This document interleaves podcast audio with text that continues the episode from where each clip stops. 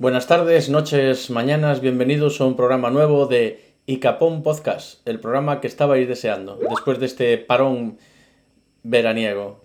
Eh, en esta ocasión estamos con el señor eh, Café Olé. Buenas, señor Café Olé, ¿qué tal? ¿Café? ¿Café? Hola, buenas Es que está a varias cosas el hombre. Está con un invitado nuevo. Estaba despistado. Bueno, ¿qué? ¿Qué tal? Buenas noches. ¿Qué tal? ¿Cómo están las cosas en Edimburgo? ¿Cómo está el mundo coronavírico? Yo como siempre digo, no tengo ni idea cómo va lo del coronavirus, porque yo no le hago mucho caso. A mí me da igual. Yo hago mi vida normal. Y yo creo que la gente aquí pasa un poco de todo. Porque este mes tenemos el Fringe, que es el festival de Edimburgo. Y bueno, no hay tanta gente como suele haber otros años, pero sí hay bastante gente. Hoy, el, hoy la ciudad estaba, estaba llena. ¿Tú no te vas a ir a, a, tomar una cerveza al Fringe? Eh, no, la verdad es que yo no me voy de cervezas al Fringe, pero, pero hay mucha gente que sí. Y no, no están usando mascarilla ni nada por el estilo. No. La gente ya, ya se ha olvidado del, del coronavirus. Han pasado página. Y también tenemos desde Galicia al señor M. ¿Qué tal, señor M? Hola, buenas noches. Eh, ¿Qué tal? Pues yo vengo aquí intentando, yo qué sé, intentando pasar agosto con este calor horrible y con intentando olvidarme de que existe el coronavirus.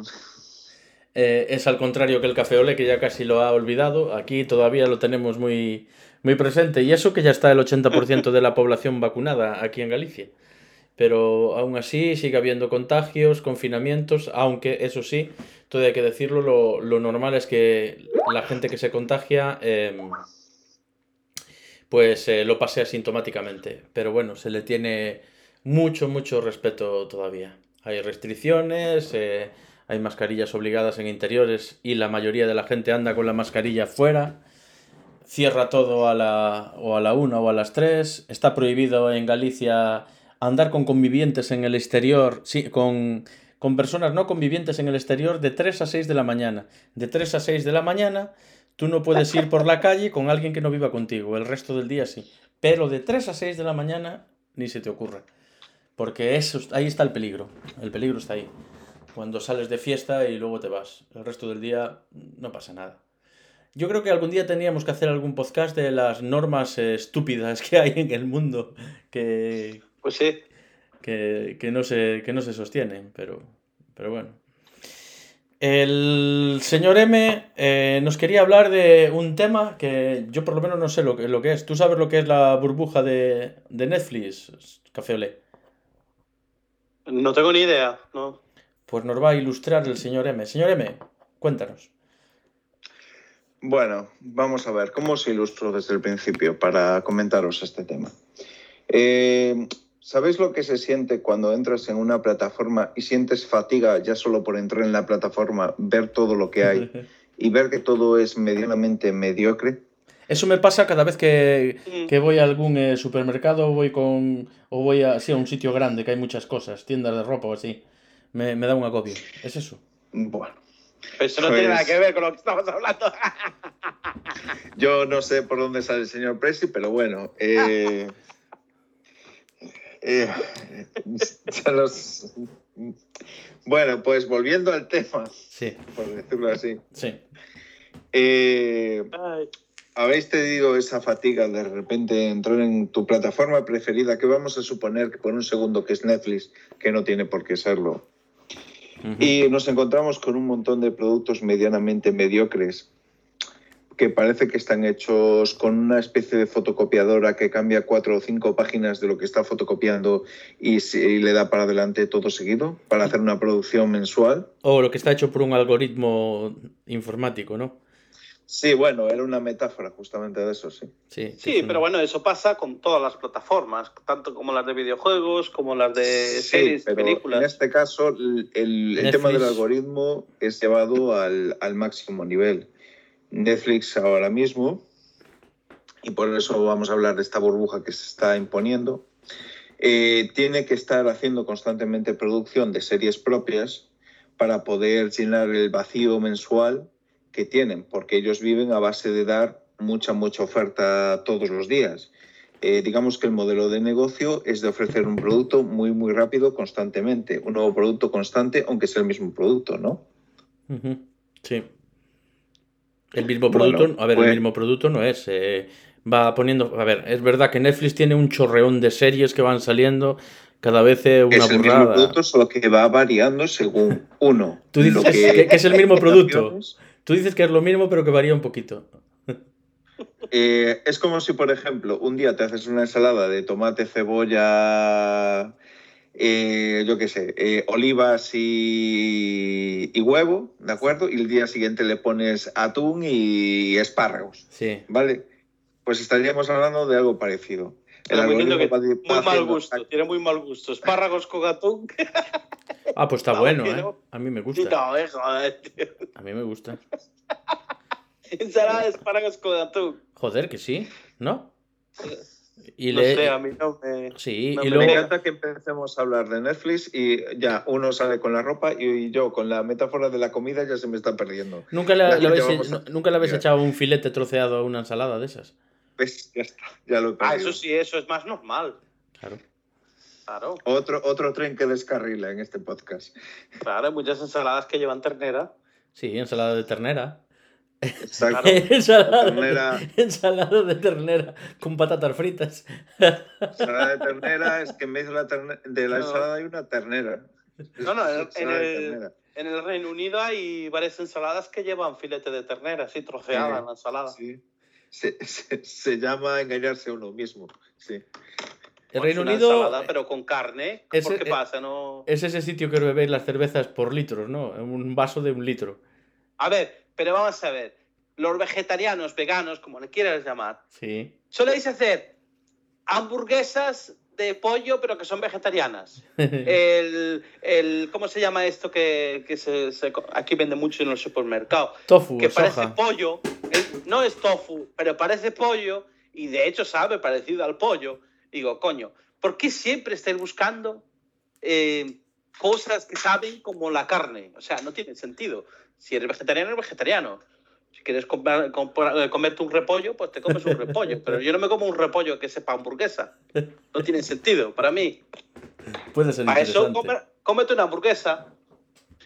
Es cierto. Bueno, yo también soy de esta opinión, pero bueno, quería hablar del tema de Netflix. Pero bueno, ya que nos vamos a meter en esto así, así porque sí, y venís aquí a reventarme, No. reventarme todo el discurso. No, pero viene al caso, bueno, ¿eh? Pues te digo que los vegetarianos deberían de ser más sacrificados y dejar de ponerse edulcorantes en la comida, Tampoco. intentando meterle sabores a cosas que les gustan. Los vegetarianos tienen que ser puristas, solo comer eh, la fruta de los árboles caídos que han caído ya al suelo. En ese esperar a que Exacto. caiga la manzana y, y en ese momento pillarla ahí. Nada más. Claro. En el aire. En el y aire. castañas eh, y comer las castañas con el erizo y todo. Con el erizo, todo puros ahí. Así. Sí, sí, sí. Ujú. Los vegetarianos Bueno, es lo, lo peor que volviendo hay. al tema, si nos importa. Sí, Chupando cactus por ahí. Chupando cactus, eso. Vamos a ver. Eh, volviendo al tema, estábamos hablando de la burbuja de Netflix y nos hemos liado un poco. Así que vamos a volver un poco de retrospectiva hacia atrás y vamos a volver al tema que estaba diciendo. El algoritmo. Eh, ¿Qué pasa cuando una empresa se dedica todo a hacerlo exactamente como si fuera un algoritmo? Todo es ensayo-error. Ellos prueban series constantemente y las que le van dando resultado las van sacando, van diciendo esto ha funcionado en este espectro, en este sitio, aquí, ahora. Entonces vamos a coger y vamos a reproducirlas después de otra manera y de otra tal para que no sea exactamente el mismo producto, pero lo van a volver a hacer. Ya se hacen su prueba de ensayo y error constantemente. ¿Qué pasa? Ellos sacan y cancelan muchísimo, pero muchísimas series. Pero muchísimas, o sea, no solo series, sino también muchos programas, muchos documentales, mu- muchas ideas. Eh, creo que la idea más notable, o sea, el- el- el- la serie más notable que ha habido una cancelación radical ha sido la de Jupiter Ascending. ¿Eh? Ah, perdón, Jupiter's Legacy. Ah, Ah, vale. Pero es que era mala. Eh, sí, claro. Es No una sé si serie mala. gustó, no, pero a mí, yo tengo un amigo que me comentó, tienes que ver esa serie que es la leche. fui yo. Y yo la miré, pero que... No, no, no fue otro colega. Ah. Eh, y cuando la vi, digo, no me jodas. Y es... no sé qué tiene interesante esta serie. O sea, es lo mismo un poco de lo de siempre. de una tira de cómics que es bastante corta en historia. Tiene, o sea, tiene fondo, pero es corta, o sea, no tiene un gran trasfondo. O sea, tampoco es que fuera muy conocida en el mundo de los cómics. Bueno, tiene cierto, por decirlo así, cierto nivel, pero tampoco es que fuera la hostia en, o sea, no, no es de las grandes ligas. Es algo que es más como un producto que al- al- ha, ha ganado reconocimiento a lo largo de los años, pero a posteriori. Y ha sacado como un gran proyecto en base alrededor de estos cómics. Y lo primero que ha pasado cuando la primera temporada eh, no, ha, no ha salido como ellos han querido ha sido cancelar todo el proyecto, pero todo entero. Ni modificarlo, ni cambiarlo, ni intentar nada. Y básicamente se suponía que era un proyecto a largo plazo, de por lo menos tres temporadas. A mí, eso me da, a mí eso me da mucha rabia, porque es una falta de respeto también a la gente que estaba siguiendo la serie. Tienes que darle, por lo menos tener la decencia de darle un final, ¿sabes? De, aunque sea malo y apresurado, pues tú cierra lo que estás haciendo y, y, y ya está. No puedes cortar así por lo sano, porque cuando se nota que eso tiene que continuar. Me, me cabrea mucho eso. Ujú. No les cuesta nada Sí. rodar un par de episodios y acabarlo. Joder. Vale, pues este es un ejemplo de lo que está pasando ahora en Netflix. Ellos están haciendo una producción propia, pero al mismo tiempo están cancelando mucho. Tienen sus grandes productos que todavía están ahí, ¿vale? Que estaríamos hablando de, sobre todo, Stranger Things, como el buque insignia de Netflix, supongo que es la serie que es más identificativa. Tú piensas en Stranger Things y ya piensas en Netflix, ¿no? Sí. Y es una serie que ha tenido bastante. que ha sido algo nacido en Netflix, que ha funcionado muy bien y que no tenía una gran inversión al principio. Era interesante, pero que ha, eh, ha explotado y ha sido muy grande. Pero es que yo no, yo no he visto Stranger Things. Yo la primera temporada. Ya, pero que tú no la hayas visto no significa que el resto de todo Netflix no la haya visto. A ver, Cafeolet, te lo vamos a decir de una No. forma que, que- A ver, lo más suave posible. ¿Tú te crees que es una persona tú representativa de, de, de un perfil general de la población? Que cuando viene un extraterrestre y piensa en un ser humano, vamos a hacer el ser humano medio y piensa en ti. ¿Y por qué no? ¿Eh? Estoy bastante completo. Pero tú No me te ves... falta nada. Una Típico. cabeza, dos brazos, dos piernas. Tú te ves típico, tú te ves una Tres, persona... tres piernas. Sí, ya te molaba. No sé eh, qué tengo de anormal. Eh, tú eres diferente, Café. You are different. Guay. You are- tú, Guay. eres, tú eres diferente. Café Olé es Bueno. diferente. Tengo, Eh, soy como Sevilla. aunque un no hayas visto especial. Stranger Things, ¿tú has visto camisetas de Stranger Things? ¿Eh? ¿Has visto camisetas por ahí de Stranger Things? Gente que la llevaba. La verdad es que no me fijo. ¿Ha- ¿Has oído a personas hablar de la serie y hacer referencias? Si este malamente se enteró de que existe el coronavirus, la pandemia mundial, ¿qué le estás hablando de es cierto. Si está en O sea, ese zulo ahí. de. Si no se lo hace digo. dos años vive encerrado, casi Sí. completamente. Yo, yo te lo juro, yo, yo salía a la calle y me iba a trabajar, como siempre, y me preguntaba por qué no había coches por la carretera. Y no hay nadie, ¿qué pasa aquí? Él iba, él iba como iba, iba Eleven por el mundo este espejo, ¿sabes? El que está en el otro lado, que está todo Claro. baldío. Bueno, hay no, de no, todo en el es mundo. que no estoy bromeando, es que me ha pasado. Y, y he preguntado, ¿pero qué está pasando? Y digo, ¿qué pasa? ¿Que no ves las noticias? No, ¿qué pasó? Que hay un virus. Y yo, "Ah, no me jodas. Bueno. Es que no había ni Dios. Bueno, aquí estamos colmados Bastando un de. segundo, pero por ejemplo, ¿tú sabes cuál es la serie de The Witcher? Sí, claro, hombre. ¿La viste? Sí, sí, la he visto ¿Qué entera. te sí. parece? Eh, al principio no me gustaba mucho, pero luego me empezó a enganchar. Sí, me gustó. A mí me, Pues aburrió. Yo vi tres capítulos y me aburrió. voy a hablar después. Bueno, me gustó porque el actor, a ver, la forma de ser que tiene, a ver, para alguien que nunca ha jugado a los juegos, le va a parecer un poco extraño la forma que actúa, que es como un mm, ah, mm, muy así, ¿sabes? Sí, Muy seco. gilipollas. Pero es tal cual como en el videojuego. Sí, sí, sí. sí. Igual, De hecho, él es gran fan de los videojuegos. Eh, Henry Cavill, estamos hablando de Henry Cavill, el, el- el último Superman. Superman. y puede que no sé si va a volver al papel, pero bueno. Pero él es un jugador bastante, o sea, él es muy aficionado a los juegos MMO y también al de Witcher y a bastantes juegos y tal. De hecho, creo que hay algún vídeo en YouTube de que subió él a las plataformas sociales eh, montándose su propio PC gaming. No sé si lo visteis por ahí. Sí. No, no lo vi. Sí, yo lo vi, sí. Fue el vídeo, el día que lo subió fue el vídeo más visto en Pornhub. Solo os digo eso. No, en Pornhub. Si lo subieron a Pornhub. Sí, porque y- él y cuando, él cuando se monta eso, cuando se monta un ordenador, se lo monta sin camisa, ¿sabes? Y después de hacer una sesión de... Es que, claro, ponía el, el título del vídeo era Henry Cavill se lo monta. Ah, claro. Un buen título, sí, señor. Pero no te dicen que. Madre mía.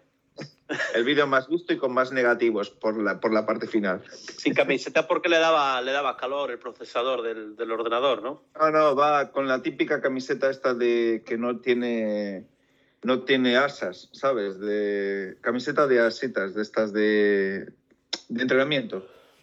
Como que no tiene asas, pero con asitas. No, sí, no una camiseta mangas. sin asas, sin asas, sin asas con asas, ¿sabes? Una camiseta... Pero asas Pero, con asitas. Creo Digo, es que un-. Si es un pollo. Una camiseta en medio de estas de, de los padres que llevaban por debajo de la, cami- de la camisa y seguiría Sí, vendiendo el de... Vamos. Un, un trapo, era un, Tirantes, era un trapo, era un trapo. Podría ser un trapo cosido al pecho y seguiría siendo el vídeo más visto. Era un trapo, el Henry Cavill. Pues yo no, yo no lo he visto. Bueno, pues nada. Otro día te lo. Hay un momento muy divertido del vídeo donde monta la- el, el ventilador al revés. Y tiene que volver a montarlo de nuevo. ¿Cómo que monta el ventilador al revés? ¿El del procesador? Eh, sí. Lo monta al revés porque el, el, el ventilador se puede montar eh, porque tenía un LED de, justo encima del ventilador que indicaba la Sí. temperatura. Ajá. Y lo puso al revés. Entonces indicaba la, en vez de el- la temperatura se veía boca abajo. Y lo volvió Ah, vale, pero no el ventilador. Claro, pero el ventilador se puede colocar en varias posiciones. Pero, pero lo al colocó revés es un poco fuerte, no ¿no? lo puso en la posición del LED, nada más. Del revés. Imagínate que arranca eso. Le fríe, el, le el procesador y la Vale. placa. Ahí lo tienes. Ahí. Ahí. ¿Ves? El vídeo Wow. más visto en Pornhub. Que hay 50.000 personas montándose un ordenador PC Gaming Internet, pero ese vídeo no se ve, pero este sí. Ah, Sabe bueno, Dios pero- por qué. Pero está usando un Corsair. Cuidado. Sí, sí, la torre es Corsair, ¿no? Tienes por ahí el- la lista de piezas, ¿eh? También. Banda nariz. Y la 3090, qué cabrón. Eh, se la puede permitir, ¿vale? Es Superman, está claro. se la puede permitir. Superman monta lo que le salga de los eh, Superman. 3090, no sé si vale Mira, dos eh, mil dólares o por ahí. Ahora. el ordenador de Henry Cavill vale 6.000 pavos. Si quieres Ah, el mismo Me ordenador, barato. Es que es un raca, ¿no? Después te juega la Among Us con él. ¿Qué, qué, qué AMD qué qué- qué procesador lleva eso? Un AMD 9 3600X. Al- Bueno, Este y mes- volviendo al podcast sobre la burbuja de Netflix, vamos a seguir hablando de por qué es muy importante lo que acabo de decir de Henry Cavill, ¿de acuerdo? Y de la nueva temporada de The Witcher que va a salir en diciembre de este año. Que va a suponer un gran momento en esto que llevamos a decir de la burbuja de Netflix. Porque como esta temporada no lo pete como lo tiene que petar, vamos, Netflix se va para abajo, pero rapidísimo. Porque ahora vienen los datos y resulta que Netflix está cancelando más proyectos de los que debería. Que se están yendo bastantes suscriptores porque todo su algoritmo está orientado no a coger más suscriptores, sino a retenerlos. Vale, por eso está soltando tanta cantidad de series constantemente. Pero al mismo tiempo también las que no funcionan las está cancelando. Entonces, si sacas y constantemente series y las cancelas, eso da una sensación de fatiga al usuario, lo que os comentaba antes, ¿o no? Y de Si cabreo. te gustó una serie que a lo mejor era medianamente mala, pero tenía algo bueno, pero para ellos no les rentabilizó, y sabes que Netflix te la va a cancelar, Me cabreo. Porque sabes que es ca- te cabreas. Sí. Te cabreas y Hombre, te vas. jode, jode, porque empiezas a ver una serie y te parece interesante y de de repente te dicen que no van a hacer más. Y Vale. No podíamos hacer una Ahora plataforma. la segunda parte de la financiación que tienen Netflix. Mira, una Y de plataforma de de chance.org, una plataforma de chance.org para que vuelvan a poner la de Jupiter Legacy. Podríamos eh, iniciarla desde aquí, desde Icapón Podcast. Sí, pero un Zack Snyder Director's Cup, Jupiter's Legacy, ¿vale? Hostia. Lo ponemos de Superman, Pues- de, de, de. Sí. Y ahora Oye. que Henry Cavill vuelva y lo haga. Pues yo por mí que no la saquen, porque la verdad que la serie a mí no me, no me gustó. Me aburrió. Me obligué, bastante. me obligué a verla, me obligué a verla, porque hemos hablado de ella en el, en el podcast, Sí. pero no me, no me gustó mucho. tío. Ya, pero es que, vamos a ver, es mucha pasta perdida, es mucha pasta invertida. Que Netflix normalmente te hace lo mismo de siempre. Te damos mucha pasta para la primera temporada y para la segunda te damos la mitad. Porque si engancha con la primera, nosotros enganchamos con la primera. Con la primera ya sabemos que la segunda ya seguro que la vas a ver, casi sin A publicidad. ver, sinceramente, yo sé que he escrito un cómic y todo eso, pero la historia a mí no me, no me ha cuadrado muy bien, no me ha gustado. Empezó muy bien la historia, cuando se van a la isla y todo eso. Pero luego de repente ala, aparecen en un muro allí, con no sé qué, y salen con superpoderes y de repente ya son Eh, mayores. Oyentes, eh, va a haber spoilers de Jupiter Legacy. Atención. Sí, perdón. Pero da igual, la han cancelado. A Sí. ver. si no la vean. Oyentes, spoiler, han cancelado Jupiter's Legacy. Sí, No eh. A todo esto. Todavía no me he visto los últimos episodios de, de la de Loki. Ah, pues está muy bueno, bien, ¿eh? pues no queremos reventarte de nada, pero solo te voy a decir esto. Loki tenía que haber acabado en su quinto capítulo y tiene seis. Pues a mí me gustó el sexto Ajá. mucho. A mí el sexto me gustó. Es un buen capítulo, pero era un buen capítulo de la, de la primer capítulo a la segunda temporada, no un final de la primera. Te crean un cliffhanger de que Se dice así, ¿no? O sea, exacto. A, a todo esto, ¿por qué se dice cliffhanger siempre? Yo Tengo ni idea. Porque es un anzuelo Pero ¿de qué viene el nombre? de clip de anzuelo. Ah, sí. Es como, es como un enganche. Sí, es un. Eso es, es lo que significa la palabra, ¿no, señor? Señor. eh, Sí, ha- ha- ya no me acuerdo cómo llamamos a este en este podcast. Final en suspenso. café, café. Café El- de el- eso. Ahí el, hanger, el hanger es eh, bueno, lo que, su- lo que se usa para las camisas y la ropa, como se decía, eh, la percha. Vamos. Final en suspenso, pone en la Wikipedia. Sí, En el, al final enganchado. el primero que hizo cliffhanger, o de los primeros, fue Miguel de Cervantes en El Quijote. Entre los capítulos octavo y, no, y, y noveno. Con la siguiente apertura del capítulo 9. Os lo leo si queréis. Capítulos no tratados.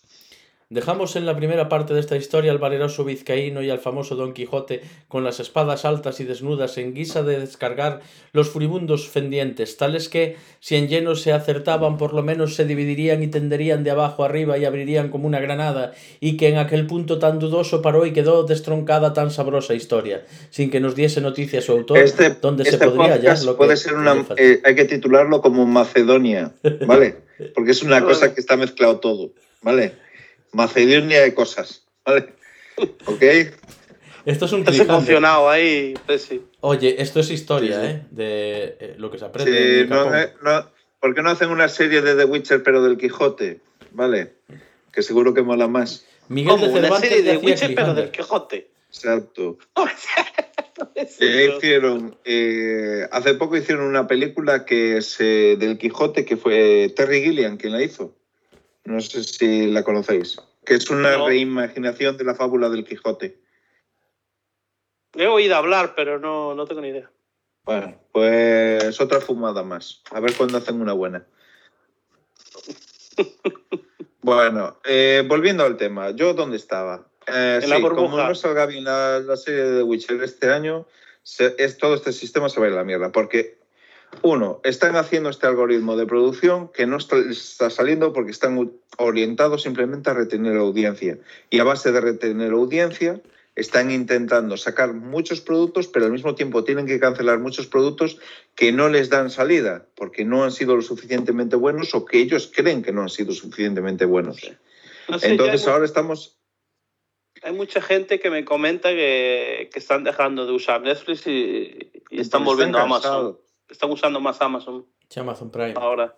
Sí. Claro, Y- porque al final tú... Vamos a ver, te voy a poner un ejemplo otra vez con comida. Es, es Vaya, que es más barato también. Tú puedes comer todos los días, te puede gustar una hamburguesa del burger, ¿vale? Pero comes todos los días hamburguesa del burger. Eso va por ti, eh, Depende. por mí no va. De- ah, me lo dices a mí, Sí, depende de qué hamburguesa. Bueno, ya está. Todos los días. Lunes, martes, miércoles, jueves, viernes, sábado, domingo. Para, para Comida, comer eh, y cenar. ¿Ves cómo eres- no eres representativo de la media humana? Es que claro, es que... eh, Ah, ah, por cierto que hay, una, hay un documental que habla de un tío que se dedicó a comer solo en el McDonald's durante... Super Size Me. Sí. Sí. Se llama el documental, Super Size Me. Acabó un poco mal el tío. Sí, bastante mal. Yo sí me Bueno. ponen chuletón todos los días como chuletón todos los días. Pasando a otro tema de lo que de la burbuja de Netflix, los proyectos que están contratando a diferentes productoras los están pagando a siete años. A siete años, ahora mismo. Que de ahí a diez años ya no hay nada, pero son siete años. O sea, uff, eso es muy largo plazo. Eso no indica Sí. nada bueno. Eso Pero- indica que hay como, voy a decir la famosa, eh, hay una especie de, hay que meter mucho, ¿de acuerdo? Para ganar. Que es una frase americana de que hay que invertir para ganar. ¿O no? Sí, sí, sí. Eso es una frase. Vale. Esa Pero hay un frase, problema eso, eh, porque esa si frase es, tienes- de, es de Rocco y Freddy, la que acaba de decir el, el señor M. Rocco Freddy. Siempre dijo eso. Franco si Freddy aprueba esta frase. El italiano. Hay que meter mucho para ganar. Siempre lo dijo. Sí, sí, sí, sí. Hombre, pero eso es algo lógico, hombre. Si para invertir hay que tener dinero. Si no tienes dinero, no sí. puedes invertir. Si quieres ganar, tienes que Franco si invertir. Freddy, ese sí que supo montarse una plataforma. Pero cu- ¿cuál es la parte mala de que Netflix invierta dinero en producciones? No es que lo invierta, sino que lo invierte en un proyecto que está creado con algoritmos y después lo que no supera ese algoritmo lo cancela. Aunque haya tenido una breve aceptación, si no llega a unas cotas mínimas, ¿de acuerdo?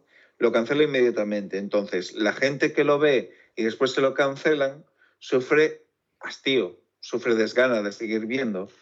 Vale, hay pero, yo- le gustó un detalle, le gustó otro, pero dice, bueno, voy a ver la segunda temporada. ya, pero eso, Pero es, un, eso no es un hay. daño, eso es un daño colateral, porque Sí, pero al final de cuentas, tú haciendo cuando- una especie de, de- de estrategia de, de donde lo que no nos eh, rente, lo que quemamos. Pero hay mucha gente que a lo mejor eso no le gusta, de decir, claro, es producto nuevo, producto nuevo, producto nuevo, pero no estoy seguro de que si lo veo, si invierto viendo esta en serie 3, 4, 5, 6, 7 capítulos, ¿de acuerdo?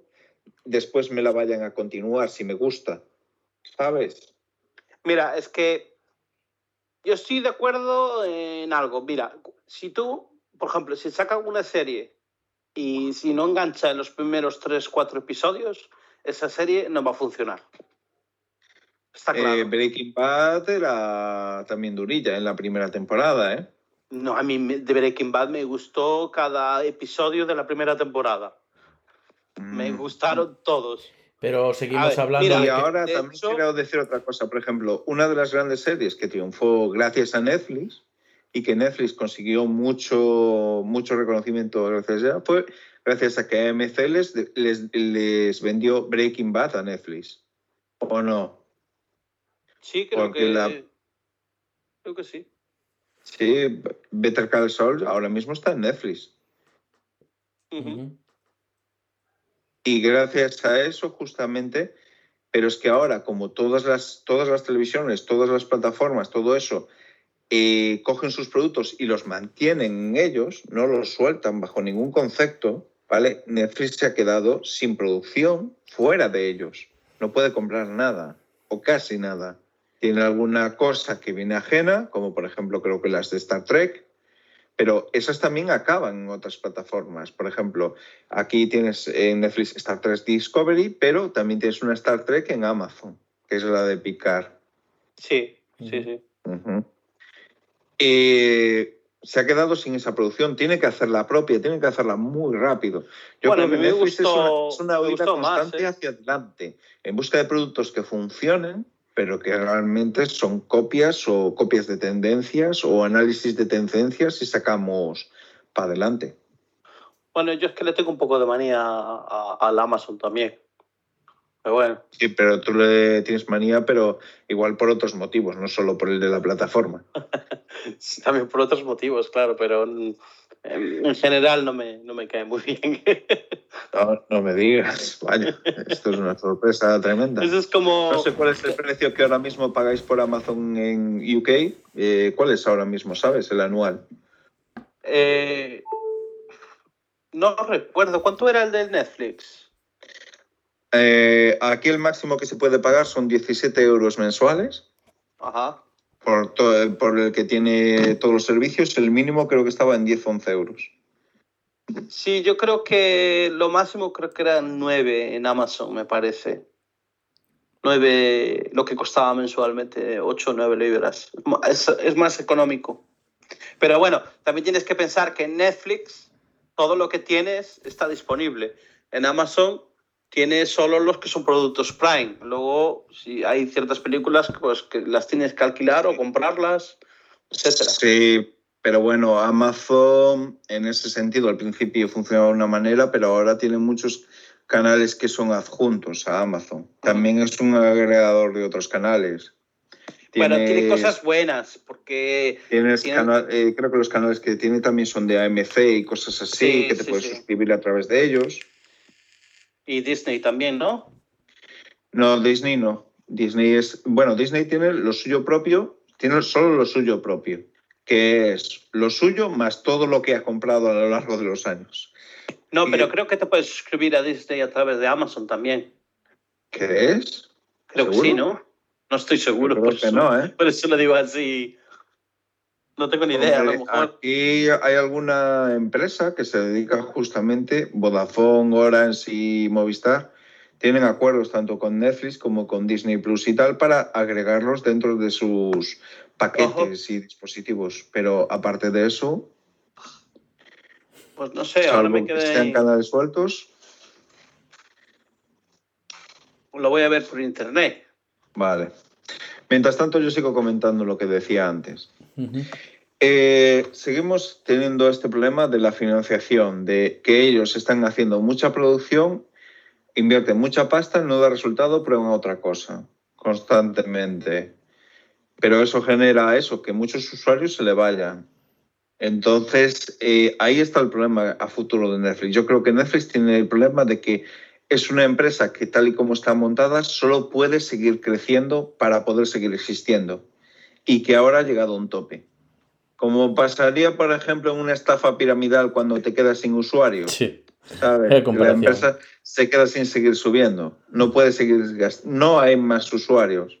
Ah, bueno, mira, mira. Me encontré aquí una noticia, pero no con el Amazon Prime. Aquí pone, te compras eh, el Amazon Music y te Sí. regalan seis meses de Disney Plus.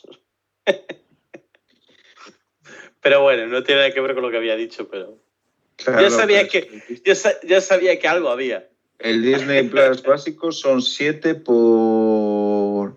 Aquí son 7 pavos. 7 por 6, 42 Pero, euros. ¿qué- qué- qué Pero, ¿qué la- opciones hay? ¿Cuál hay el básico y qué más hay, David? Eh, señor M. De Disney Plus. Sí. El básico que es como solo Netflix, que el... Creo eh, que por el momento solo había el básico de 7 pavos. Ah, porque las opciones demás Pero- que son por más de un usuario simultáneo al mismo tiempo o algo así. Sí, pero estos ya los irán poniendo cuando su plataforma ya esté más llena de usuarios. ¿Pero qué puedes ver en Disney Plus? La Cenicienta y cosas. Mandaloriano, eh, la serie de Loki, la serie de... ¿Qué más quieres? Todas las películas de Disney, Guay. Pixar. Wow. Hombre, para niños está bien. Sí, hombre, para niños, pero. No, eh, no, es que se. Pillarla para mirar Loki solo. No sé. no, sería una, Eh, una lo- loquira. ¿Pagarías, loquira. ¿Pagarías 7 euros por un mes para mirar una serie? Yo, por supuesto, por eso vi Loki. No, no, no, no me imagino otra forma de ver Loki de otra forma distinta. Qué me ha hecho gracia. Y vosotros también visteis no Loki de la misma forma, ¿verdad? No me cogería Porque hablamos de ello en un podcast anterior. Te soltaste todo lo de no me cogería Disney Plus para ver Loki. Resulta que se las ha visto todas ya. ¿Y dónde las has visto? Sí, Claro, pero el, he ido a- pagando. A, la casa de un amigo a verlas. No, Claro. No recuerdo si pagué o fui a casa de un amigo. Creo que tal vez haya ido a casa de un amigo. Sí, es probablemente. Sí, probablemente. Y ese amigo seguro que tenía contratado Disney Plus. Creo Claro. que sí, casualmente. Y estaba viendo Loki cuando llegué. Los, Casualmente. integra- sí. los integrantes de este podcast no cometen ningún acto de piratería.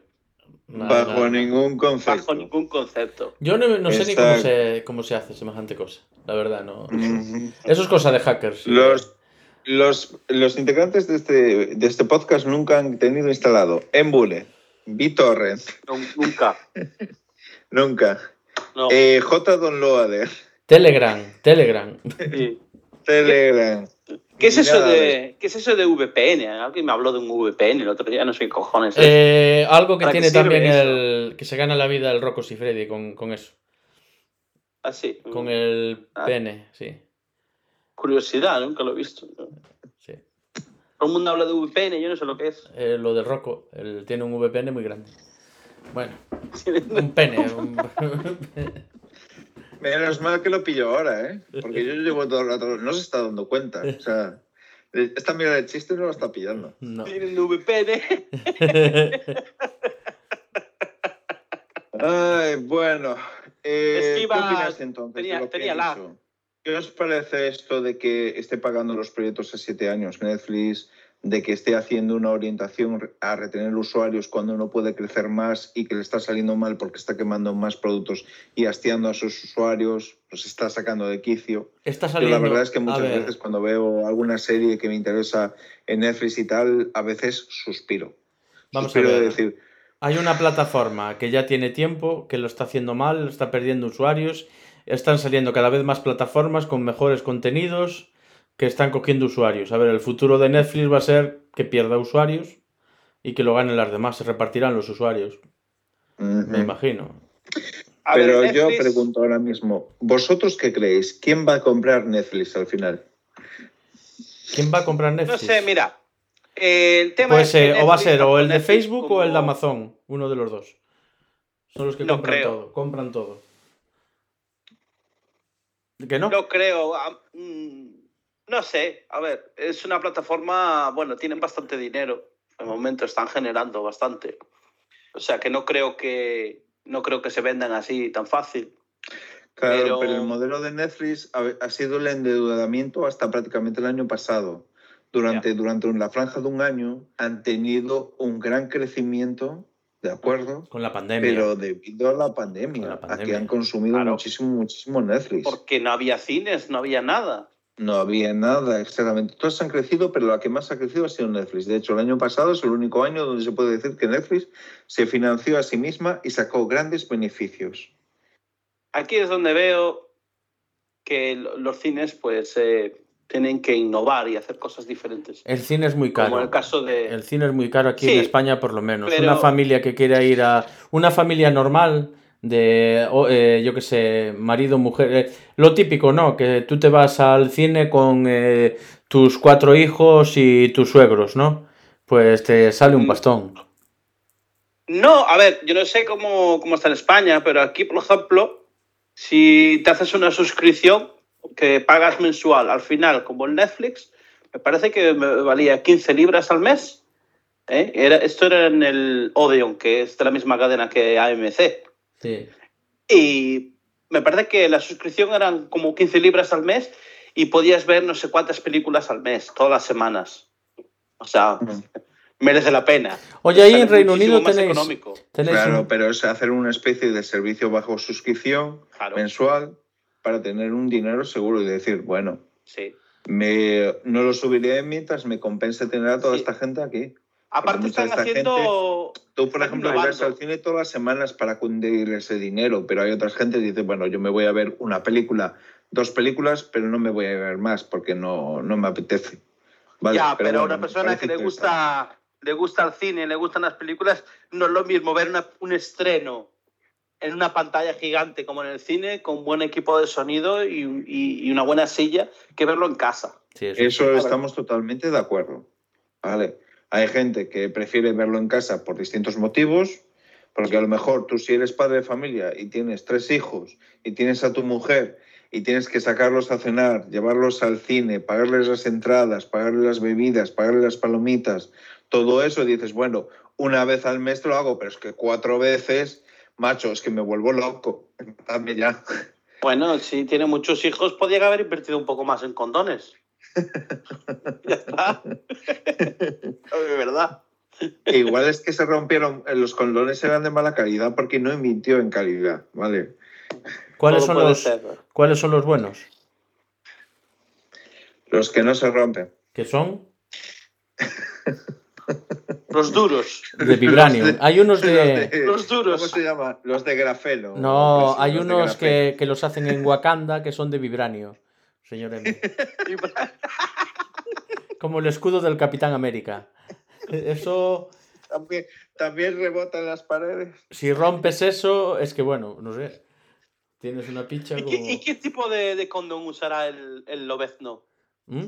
Este los- podcast llevará la coletilla de condones de Vibranium. llevará- ¿qué- ¿Cuál era el metal? El metal este que tenía el lobezno. ¿Cómo se llamaba? Adamantio. ¿Usará condones de adamantio?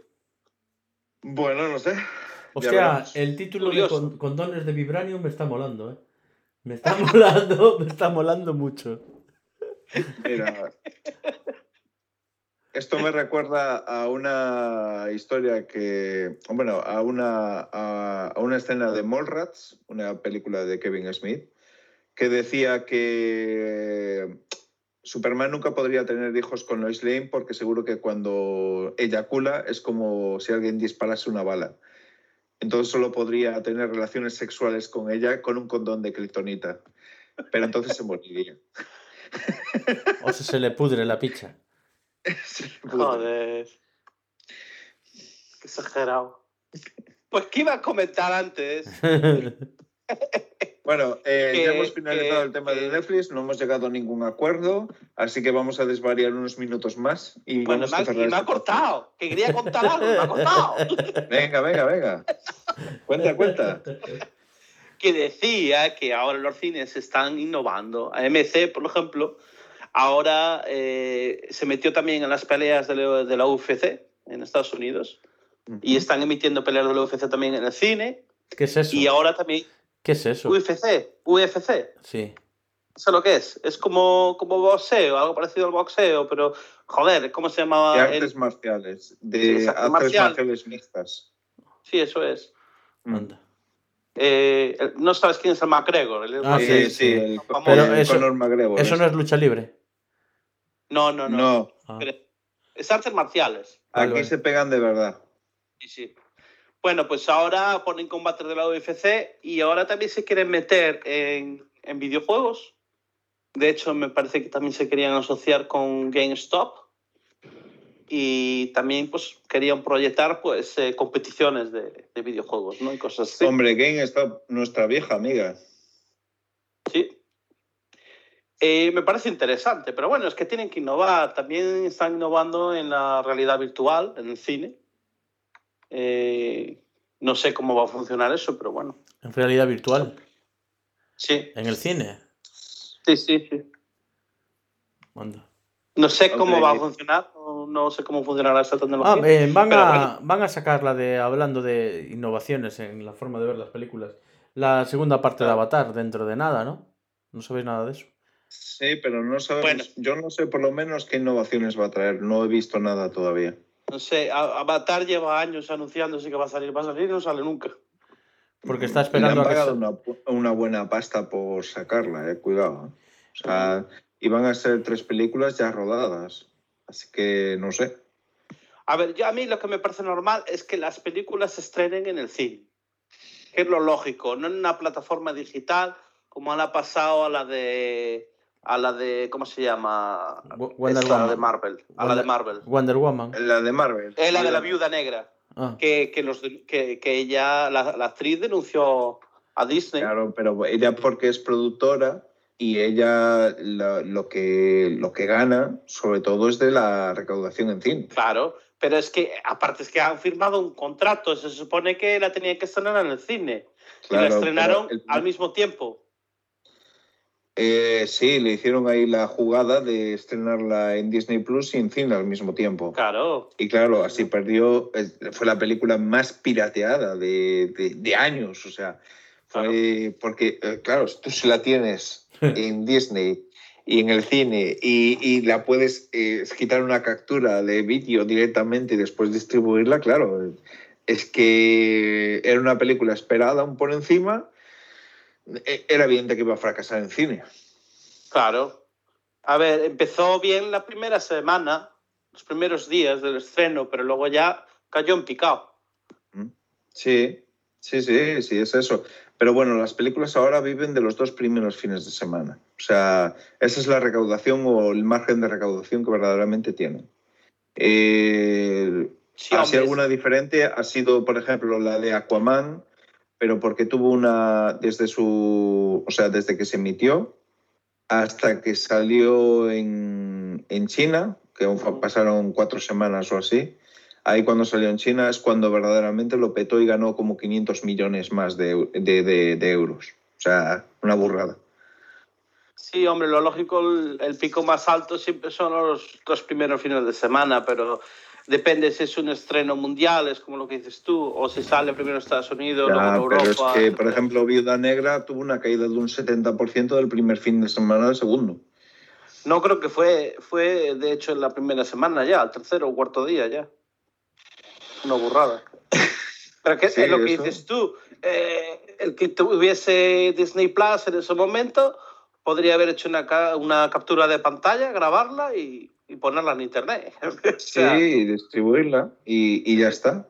y ya está. Pero bueno, parecía que era un producto que se tenían que librar de él ya, porque no sé por qué. Pero claro, es que eso. Yo supongo que Scarlett Johansson ya le hicieron la jugada porque Disney ya no cuenta con ella para ninguno de sus productos. A ver, cuando éramos jóvenes solíamos mirar películas por ahí por internet que estaban unos formatos asquerosos. Y, Y era horrible. al día de hoy te las encuentras, ¿eh? Sí, pero yo es que yo no me miro una película de esas. En O sea- test screener subtitulada del coreano, hombre, por favor. No, pero quiero decir, a ver, yo prefiero ver una película con calidad. O sea, que ya- mínimo que ya esté en HD. Tú Mínimo. lo que prefieres es Si no, no tomar la una veo. siesta antes de verte una película en mala calidad. Por- Tú pues, dices, por supuesto. yo esto no invierto un esfuerzo, punto. es que no me gusta. Imagínate mirar Matrix en, en, en- ¿cómo se llamaba la, el formato ese? Eh, Screen o algo así, ¿no? Yo la vi así. La tercera parte la vi Sí, así. No entendí eso. nada, no entendí Sí. nada, una mierda. Era como ver, era claro. parecido a ver las películas del Canal Plus eh, cuando estaba codificado. Que lo, que lo veíamos todos el viernes por la noche. O ver la guerra de las galaxias, sobre todo cuando está en el espacio, todo está negro. Sí, No se ve se nada. veía fatal. Sí, aparte las voces que no cuadraban. Y en esto cosas veías que alguien se levantaba en el cine y daba una vuelta por ahí. Sí, también. es que yo no, no soporto ver una película de esa manera. No puedo, no puedo, No, yo tampoco. Eso es una no puedo. Me da igual el tiempo que tenga que esperar para verla en HD, en 4K o lo, o lo que esté disponible. Porque no merece la pena. Ujú. ¿sabes? Yo, eh, las mejores películas que he visto en mi vida debían de ser con el señor M en el cine. Las hemos disfrutado mucho, de lo mejorcito del cine. Sí, sí, sí. Eh, te iba a invitar a venir a, a ver conmigo este fin de semana. Bueno, no sé si este fin de semana. Eh, supongo que es igual el siguiente. Eh, Dune, de Villeneuve. A ver qué tal. Oh, a ver, No, esa eh, promete. Ya, esa tiene pinta de ser para el siguiente, ¿no? En septiembre es. Eh, el estreno sería para... Ver, lo, para- lo vamos a ver. si eh, No me pone aquí el estreno. Estreno Dune. Bueno, a el ver 3 cómo de septiembre. porque- Ah, pues es el fin de semana que viene, sí. Este no. la es- 17 original. no, 17 de septiembre. No, no, no, no. A mí me pone el 3 de septiembre de 2021. A mí me pone el 17. Pues, es, eh, ¿qué Google tienes tú? ¿Qué, qué- qué Google Yo tienes tengo Edge. Pues no. eh, ah, pues mira. Microsoft. Mira, eh, os voy a compartir pantalla. Y mira, mira la ambigüedad que estoy viendo. Uf, anda, esto es un. Esto, esto es un multiverso. Esto es el. Mira. Es- 3 de septiembre. Sí, y mira lo que pone aquí. ¿Cuándo sale Dune en España? El 17. O sea, ¿en qué quedamos? Vale, pues Warner Bros. España, Twitter, es la hora de un estreno el 17. Lo pone ahí abajo. Bueno, y arriba pone. Estrella pone el 3 de septiembre y lo pone. Bueno, pero es que a lo mejor es esa era la primera fecha de estreno. Porque a lo mejor el 3 de septiembre se estrena en Estados Unidos. Y el 7 de septiembre es la fecha del aniversario de la canción esa de Mecano. Normalmente se suele intentar estrenar todo en el mismo momento. Y, o como mucho con una semana de diferencia. Mm. No sé cómo es ahora, pero yo recuerdo que antiguamente aquí en Reino Unido las películas se solían estrenar antes que en España. Claro, pero porque tenía una fácil... eh, Aquí las la doblamos. distribución Aquí las doblamos. era más fácil y aquí en España, en, en el Reino Unido, no se dobla el cine americano, o se dobla. Bueno, eso es cierto. Hombre, sí, lo doblan, el acento, es- le ponen acento escocés, acento de Newcastle. ¿Qué va? ¿Sí? No, no hacen eso, ¿no? No, hombre, brom- bromeo, joder. No me extrañaría nada. A ver, yo recuerdo aquí, aquí una hay español- que Se llamó, yo recuerdo aquí una película que se llamó Confusión, que claro, la película Sí. tenía gracia, pero era coreana, ¿vale? Y era una película donde se mezclaban personajes raros, eh, pero eh, no tenía mucha gracia si lo traducías normal, así que a cada uno le dieron un rol, a uno le pusieron a hablar vasco, a otro andaluz, a otro le pusieron un poco Sí. de hablando mariquita, ¿sabes? Le pusieron aquí todos los estereotipos que había. Y al final peli. la película tiene cierta gracia. Joder, y- tío. Sí, bueno, esto depende de, quién- eh, de lo que te guste. O sea, a mí me gustó lo que después lo vi años después y yo dije, no, no, ya no me No, yo, tanto. yo si la sigo viendo ahora me sigue gustando y me sigo riendo. Mm. Es como la de... Es que hay películas que son clásicas, es, es como las de Monty Python. La de... mm, ¿Cómo Sí, se pero de llamaba? Monty Python, mientras el- Los Caballeros de la Tabla Cuadrada, que es una película de sketches, sobrevive muy bien a lo largo del tiempo, La vida de Brian, ¿vale? Que es una película que es la hostia, ¿vale? Y Buenísimo. tiene un peor envejecimiento para mi gusto. Ah, pues no, yo la, la vida de Brian, si, si no la he visto 30, 40 veces, me quedo corto. Y me sigo riendo. Y la vi Yo en inglés, la vi me- en me español. acuerdo muchas más, o sea, me gusta más ver las escenas de los caballeros de la tabla cuadrada que los de la vida de Brian. Y la de la vida de Brian ya no me hace tanta gracia. Mientras que los de los me gustó caballeros de la tabla cuadrada sí me hacen todavía gracia. Bastante. Sí, yo estuve en el castillo de que se llama Toons Castle, donde, donde comienza la película de, de los caballeros de la mesa cuadrada. Y Cuando llega- los caballeros que hacen ni Cuando lleva, cuando llega, que hace el sonido del caballo con las castañuelas, con los cocos. con los cocos, eso, con los cocos. Eh, yo estuve en el castillo eso, sí, se llama Dunes Castle. Es gracioso porque eh, Dun, Duns, Duns Castle, bueno, eh, sí, Dun, se dice Dun Castle. En gaélico, de hecho, significa castillo. O sea, el castillo se llama Castillo Castillo.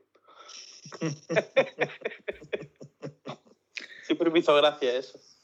El castillo, castillo. Sí, castillo. castillo. esto es un castillo castillo. Eso es como una reafirmación de contundencia, de esto es un castillo castillo. Esto es una Sí. casa casa. Claro, porque tiene, coche coche. tiene el nombre del castillo en gaélico y en inglés, entonces es Duns Castle, Sí. Castillo Castillo. en fin. Bueno. En fin, pues eh, si no tenemos nada más que añadir, eh, damos por concluido. el- Podemos seguir divagando durante horas si queréis. Ah, La ah, burbuja se, se pinchó la burbuja. Se pinchó la burbuja. Que sí, que este año Netflix, como no le vaya bien a The Witcher en diciembre, explota ya. Venga. Sí. Nah, yo que pienso que Netflix siempre, siempre está sacando alguna serie interesante, aunque no sean muchas, siempre van a Dime en sacar. los últimos tres meses una serie interesante en Netflix. No sé, hace tres meses que no veo nada.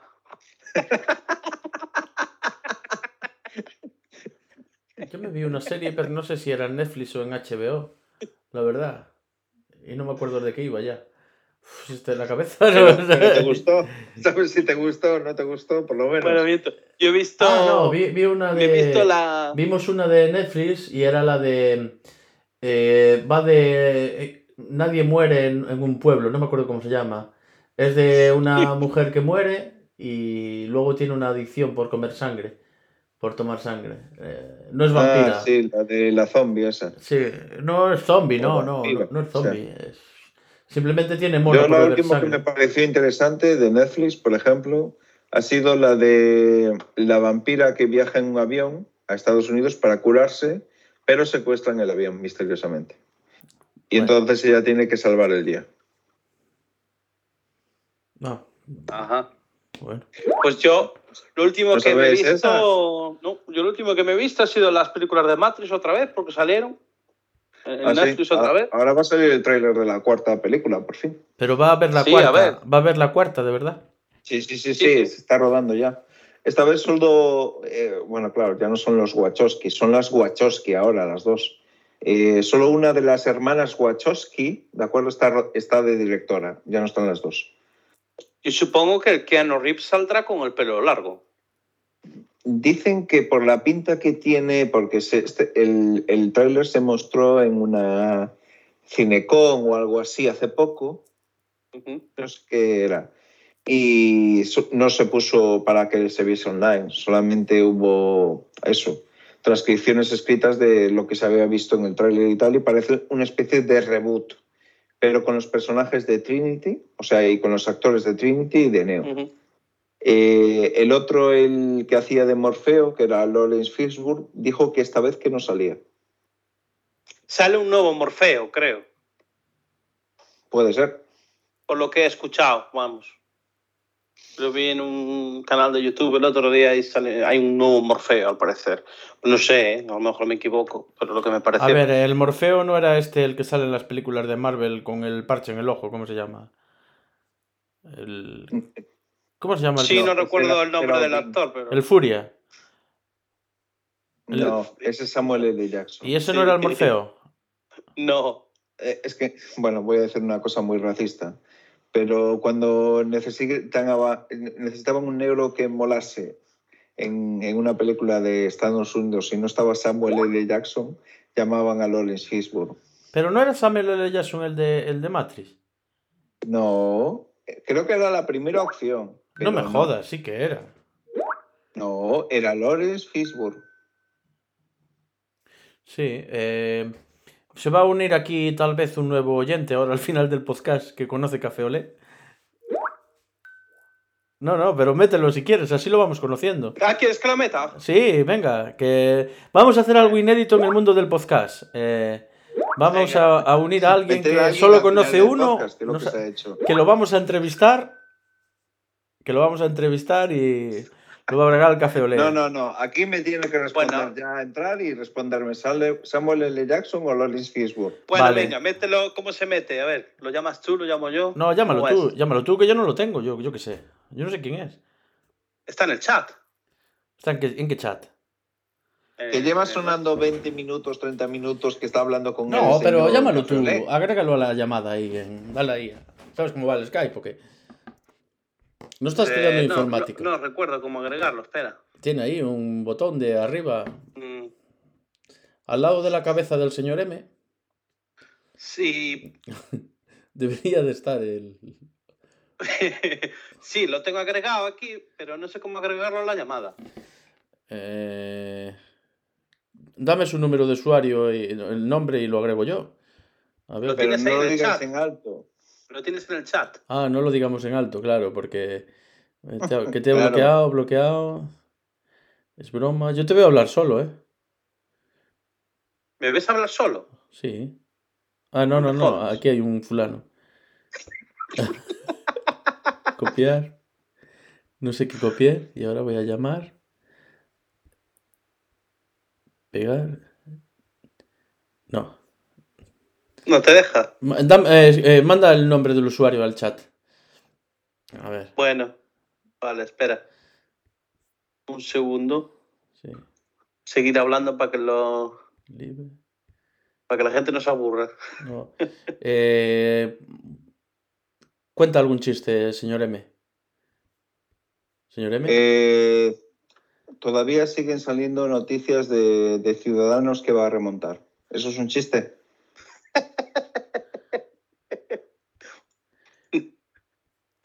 Debe ser. No lo sé, pero me ha hecho gracia. De Ciudadanos que va a remontar. ¿Cómo, cómo? Sí, Ah, que va a remontar estas elecciones, Ciudadanos. ¿Yo qué hice aquí? A ver, te lo mando ahí. Ahí Venga. te llega. Mándalo para aquí y vamos a hacer algo increíble que va a ser meter a alguien que solo conoce uno. A ver, ¿lo piensas mandar o qué? Ah, que tengo que ir Te para abajo. Ah, vale, mandar, vale. Lo acabo de poner en el chat. ¿Estás ciego? Vale, vale, vale, vale. Eh, copiar dirección. Todo esto que estamos ha- haciendo queda súper radiofónico, ¿sabes? O sea, escuchar aquí a gente que está hablando de lo que está haciendo en una pantalla que no ven. Sí. Bueno, queda muy natural.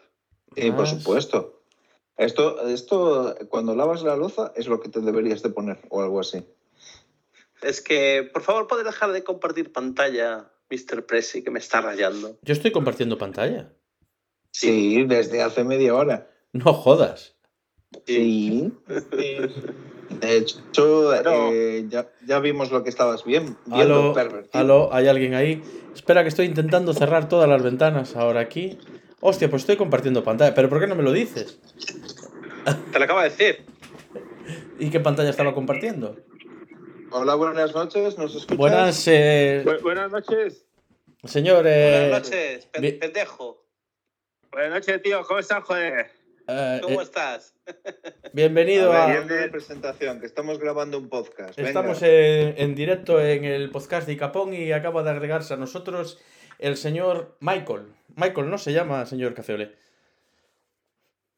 Se le fue la llamada. Se le fue la llamada, no Eh, fue la ha sido, llamada. ha sido la entrevista más corta de la historia de, de, de Icapón. A ver, vuelve a llamar.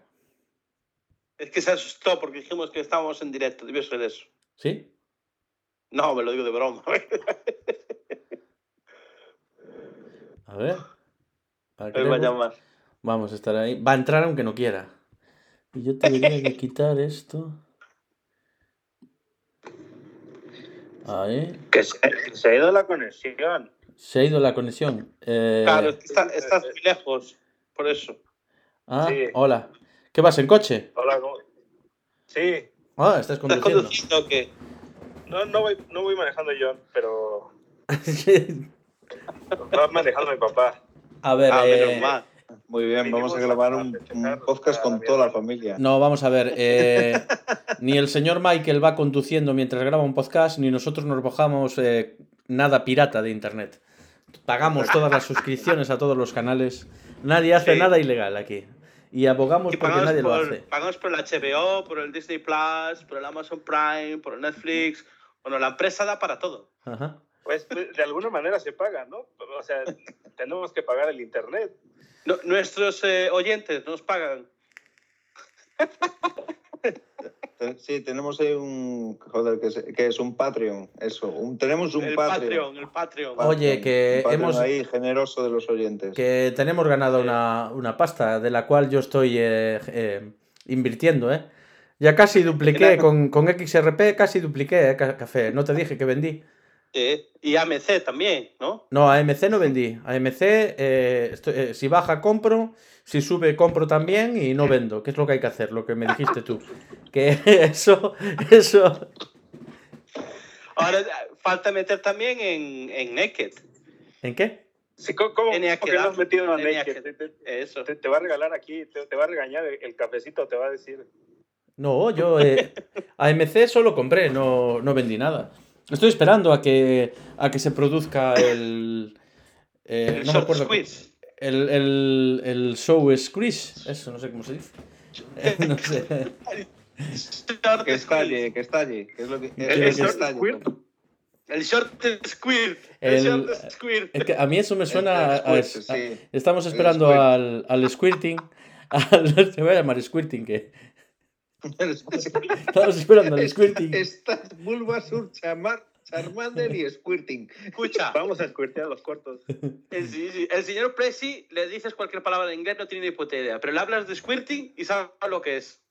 Oye, y Seguro. al final de eso se trata, ¿no? De sacar jugo. Sí, sí, hay que exprimir ahí a tope. Bueno, eh, y entonces eh, cuéntanos, eh, también estás metido en... es que, es que no, no, no nos ha hablado mucho de, de ti el señor, el, el señor Cafeolé, la verdad. Eh, Sí, estamos sí intentando hablado, pero- son sacarle información y, y no hay manera, es como un libro cerrado. También estás en el grupo de, de, de monos, de monkeys, como nosotros. Sí, sí. Ah, Ahí también. soy. Simios.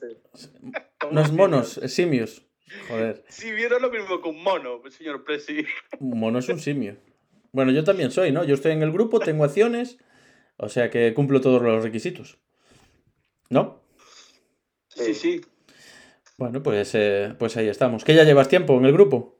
¿Eres administrador? Un, un rato llevo ya. ¿A ¿Quién, ¿Quién te imaginas que soy? Eh, no, no sé, no, no tengo ni idea. La verdad, eres, eres Michael, pero no, Sí, no sé. no sí, sé. sí, sí. Pero voy a entrar en el grupo. Voy a entrar en el Ese grupo. mismo. En el grupo. Eh, Es, es un mono, mono de, de espalda plateada. Un simio de espalda plateada. Dios, eso ya no sé lo que es. Conozco los bonobos. Son pero de los que mandan, de los que mandan. A ver. eh, No, no, no diría que mando, pero Los que se chingan a las hembras. me gusta, me gusta hacer ruido. Antes o después. bueno, ver, Durante. ¿Cómo tiene que ser? Ahí el, ahí el que manda eh, es, café, ¿eh? el, No, yo no mando nada. el señor Cafeolé. Bueno, fue el que me metió a mí, la verdad, y el que metió a más gente indirectamente o directamente a través del, a través del podcast, el que nos explicó lo que estaba pasando, que la verdad es que no lo sabíamos. Esta guerra con los fondos buitres, hedge funds. ¿Y, y cómo está el tema actualmente? Yo veo que la acción se, se mantiene a todo esto. Se está manteniendo ahí en unos precios, subió un poco. Subió casi 50% la última semana. Mm, sí. Un 50%, sí, aproximadamente. Yo había comprado, no me acuerdo, cuando compré yo estaba... No, pero eso es a- a Naked 50. Brands, no AMC. ¿Mm?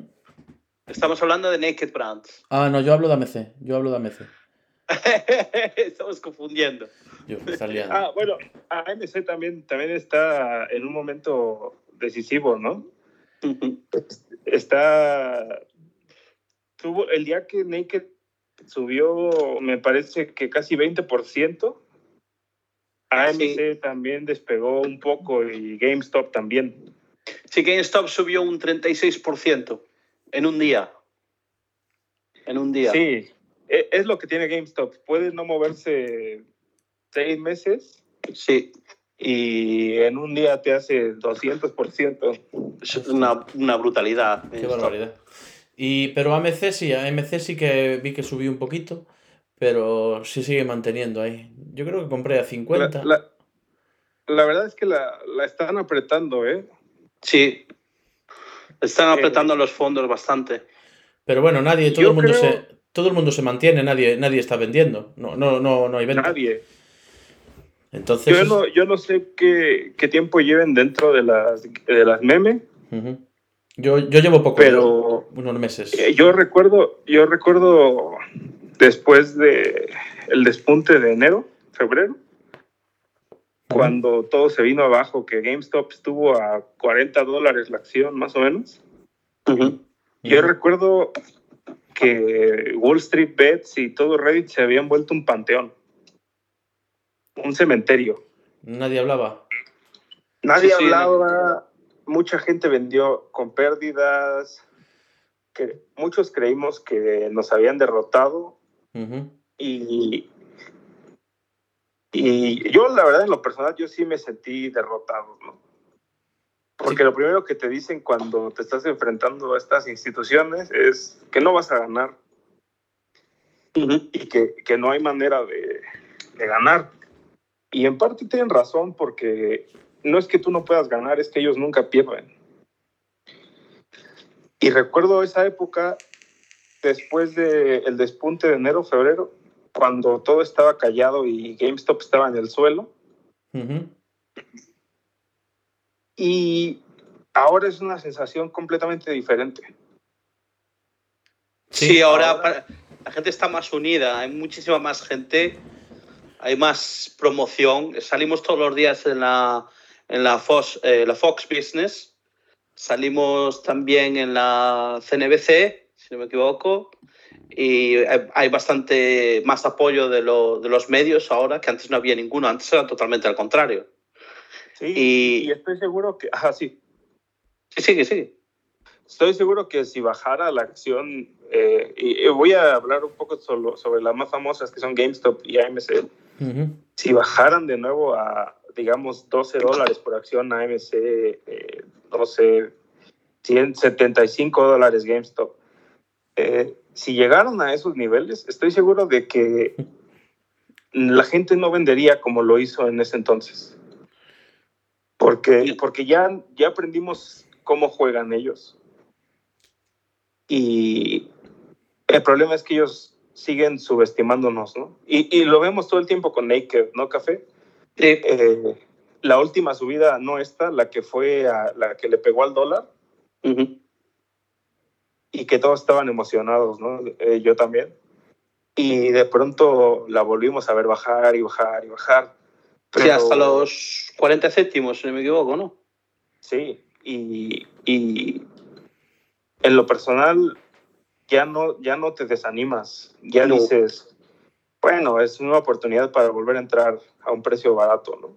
Sí, Y es- sí, sí. Es más fácil estar así animado cuando tienes una entrada razonable y no entraste a 3.40 Ujú. y, llevas verde todo el año, ¿no?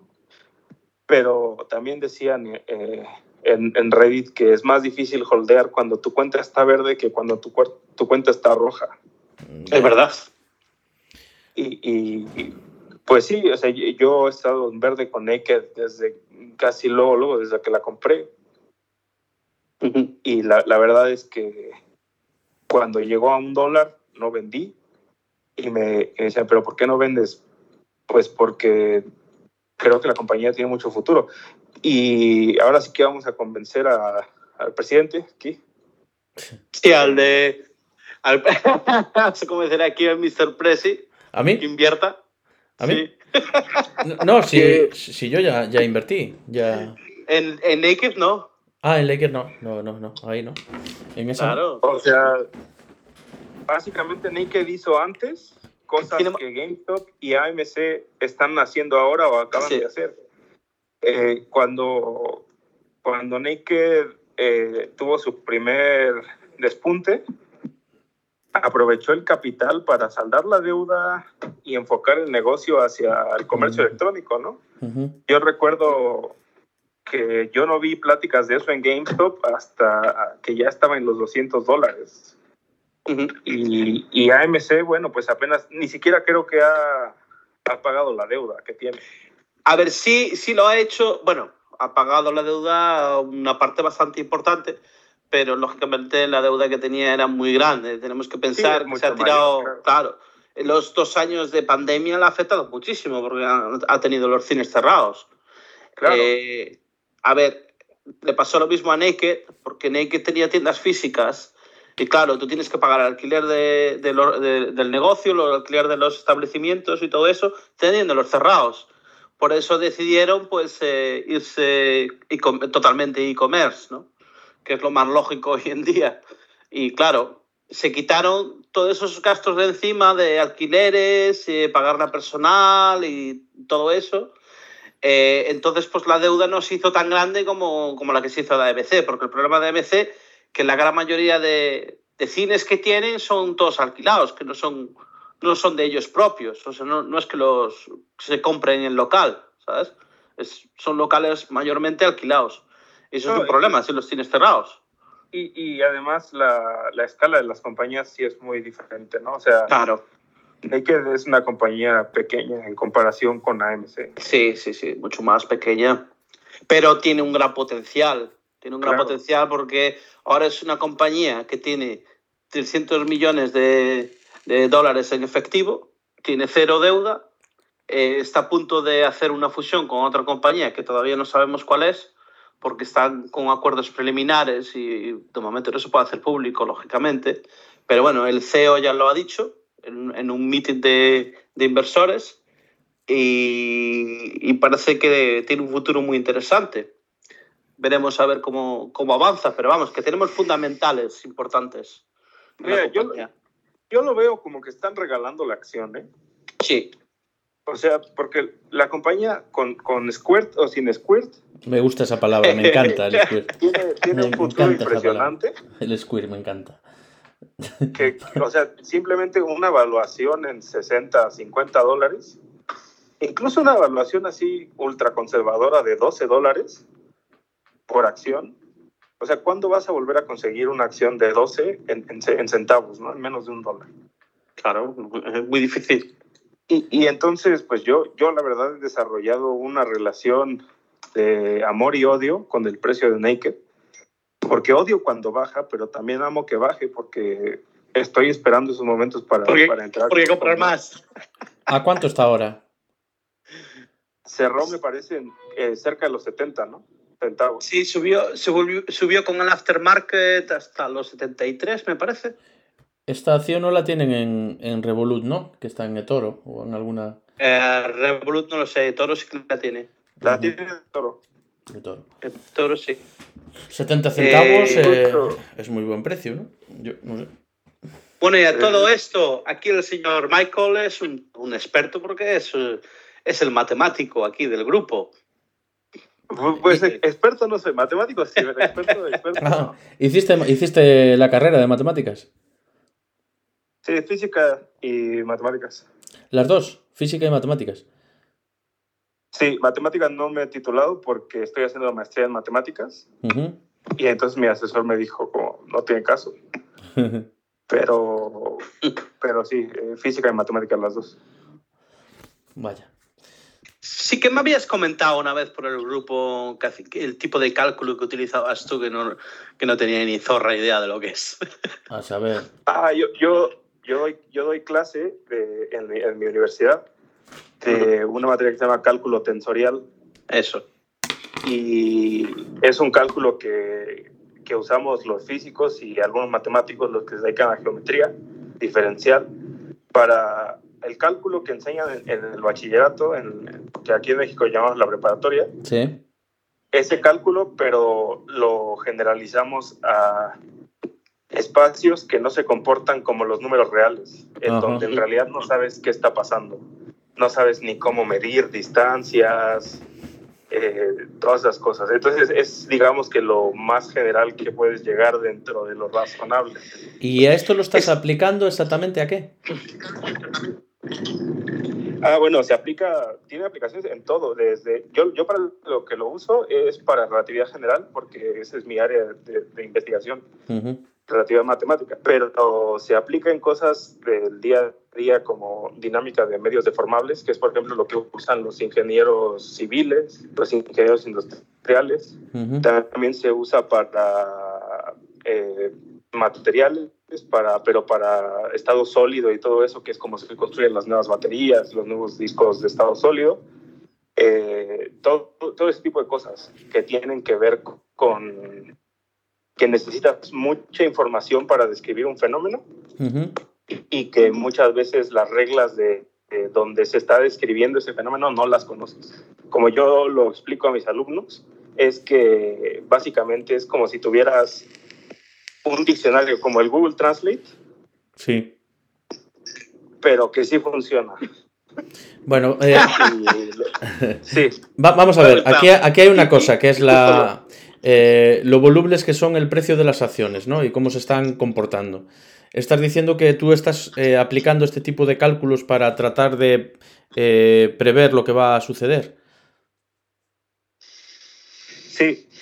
Entiendo. Eh, estoy, bueno, trabajando en un modelo que es que me di cuenta, claro, ya sabes que el ser humano eh, tiende a, a ser pareidólico, ¿no? Ve patrones donde quizá no los hay. Y de hecho hay, un, un- hay una teoría, bueno, un teorema en teoría de juegos y gráficas, que es matemáticas, que dice que no importa el caos que tengas, siempre vas a encontrar un patrón. Vaya, yo, Y- yo- yo siempre pensé que era al contrario, que eh, me gusta, me gusta pensar que hay patrones y que nosotros no somos capaces de verlos. Es lo que me gusta pensar, vamos. Sí, muchas, muchas veces es así, porque no tenemos como la, la visión completa. Ujú. Pero digamos que si tuvieras un fenómeno muy complejo y solo te enfocaras en, un, en una subsección de ese fenómeno, en un subfenómeno, quizá ahí podrías encontrar un patrón local. Ujú. Y lo mismo cua- cuando empecé ya a ver de manera un poco más formal las- el, el mercado, Sí. me di cuenta de que tenía una geometría idéntica a la geometría del espacio-tiempo, eh, desde la relatividad general, ¿no? Hostias. Y, y, y me hacía ya, se me hacía muy extraño, pero y, y me tardé un tiempo como en ponerlo en términos un poco más claros, pero cada vez me doy cuenta de que, de que es cierto. ¿Y por qué será que tiene esa geometría? Pues quizá porque tiene ciertas restricciones, como que no puedes crecer más rápido que cierta velocidad, ¿no? Que sería el equivalente a la velocidad de la De, luz. de la luz. Eh, y otra, otras, otro tipo de cosas, ¿no? Justo tiene mucho que ver el medir las distancias y como el tiempo está involucrado y el tiempo es otra dimensión de nuestro espacio, digamos que el mercado sería un espacio-tiempo de dos dimensiones, una temporal y una espacial. Ujú. Entonces, y, y de hecho cuando lo ves así, me parece que es un poco más obvio, porque es como si el mercado fuera una proyección de la, de la sociedad humana o de nuestro universo, Sí. pero en dos Efectivamente. dimensiones. Sí. Porque una de las cosas que más me llamaba la atención era que, ha- haz de cuenta que el modelo decía, tal día va a caer el mercado tanto por ciento. Y, y yo decía, bueno, pues sí, no puede ser que caiga. Y caía, y caía justo ese porcentaje, pero no caía por una razón al azar, caía porque eh, una de las veces que más me impresionó fue porque Biden salió a dar una declaración. Sí. Y de hecho el mercado había ido muy bien, Biden sale a dar una declaración y se cae el mercado. Justo el día que lo decía la gráfica y el porcentaje que lo decía, ¿no? Y- eh, no, no parece una... Es que cuando ocurren este tipo de cosas en el mercado, que a veces son intencionadas, que se adrede, tú lo que estás diciendo incluso que puede ser predecible mediante cálculos, que no... Que cuando sale en ese momento Es que- preciso es el es. momento que debería de... Sí, y aquí, aquí quizá voy a meter un poco más mi postura filosófica como Eres, eres, eres determinista. Exactamente, sí. Soy, soy determinista y creo que si nosotros como seres humanos eh, estamos determinados por el comportamiento de un sistema, Sí. todo lo que hagamos va a llevar esa huella, ¿no? Ujú. En este caso, el mercado no es otra cosa más que, digamos, la transcripción bidimensional de todas las acciones que tenemos o todos los actos que, que hacemos Sí, sí, claro. que claro. afectan a la economía. Sí, sí, sí. Sí. Da miedo y da un poco de tristeza pensar que somos tan, tan predecibles en... Lo somos. De hecho, A fíjate tomar el por culo el, li- que el libre utiliza- albedrío. Sí. Claro, Fíjate, el sistema que utilizan los hedge funds, se utilizan unos algoritmos que lo que hacen es analizar, eh, analizar psicológicamente el mercado, digamos, ¿no? Cómo se va a comportar. Que lo que E- Eso utilizan da ellos. más miedo, ¿no? Sí, mucho más. Mucho más. Porque aparte, ahí es donde se ve la manipulación de verdad.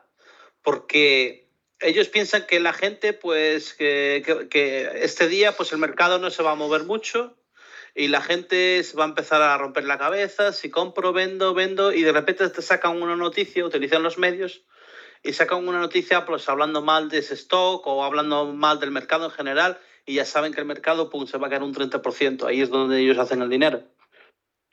Entonces, eh, ahí es donde se mira la manipulación de masas. Es increíble. Y, y, creo que justo ahí es donde está la verdadera revolución que, como decías, Café, en el Telegram, uh -huh. empezó Wall Street Bets. Efectivamente. Que, que, ahora ese algoritmo no funciona con nosotros. ¿No?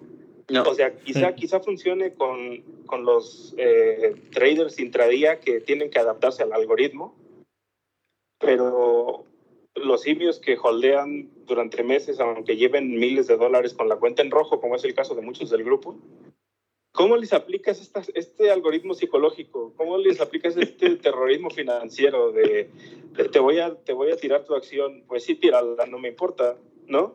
no voy sí, a comprar más. O sea, ¿cómo, cómo el algoritmo, incluso, o sea, yo, yo lo veo y, pues al algoritmo no le importa, el algoritmo hace lo que hace, pero como jefe del hedge fund, yo diría, bueno, ¿estos están locos o qué? O sea, les tiro la acción y en lugar de vender compran más. Sí, y sí. sube la acción y aún así no venden. O sea, ¿qué puedo hacer para que vendan? No venden, no saben vender. Bueno, sois, eh, sois la resistencia. Siempre que ha habido, eh, claro. siempre que ha habido eh, gobiernos muy autoritarios, dictaduras, siempre hay una parte de, de, de resistencia. Esto, bajo la dictadura de los fondos buitres, de los hedge funds, eh, pues estáis vosotros ahora mismo como cabezas de, de, de esta resistencia. Eh, si era recuerdo... previsible, no era previsible que surgiera un grupo así, un movimiento de esta manera. No sé. No, se ve lógico, se ve lógico que ocurra. Ahora que ya está ocurriendo, ¿sabes? Que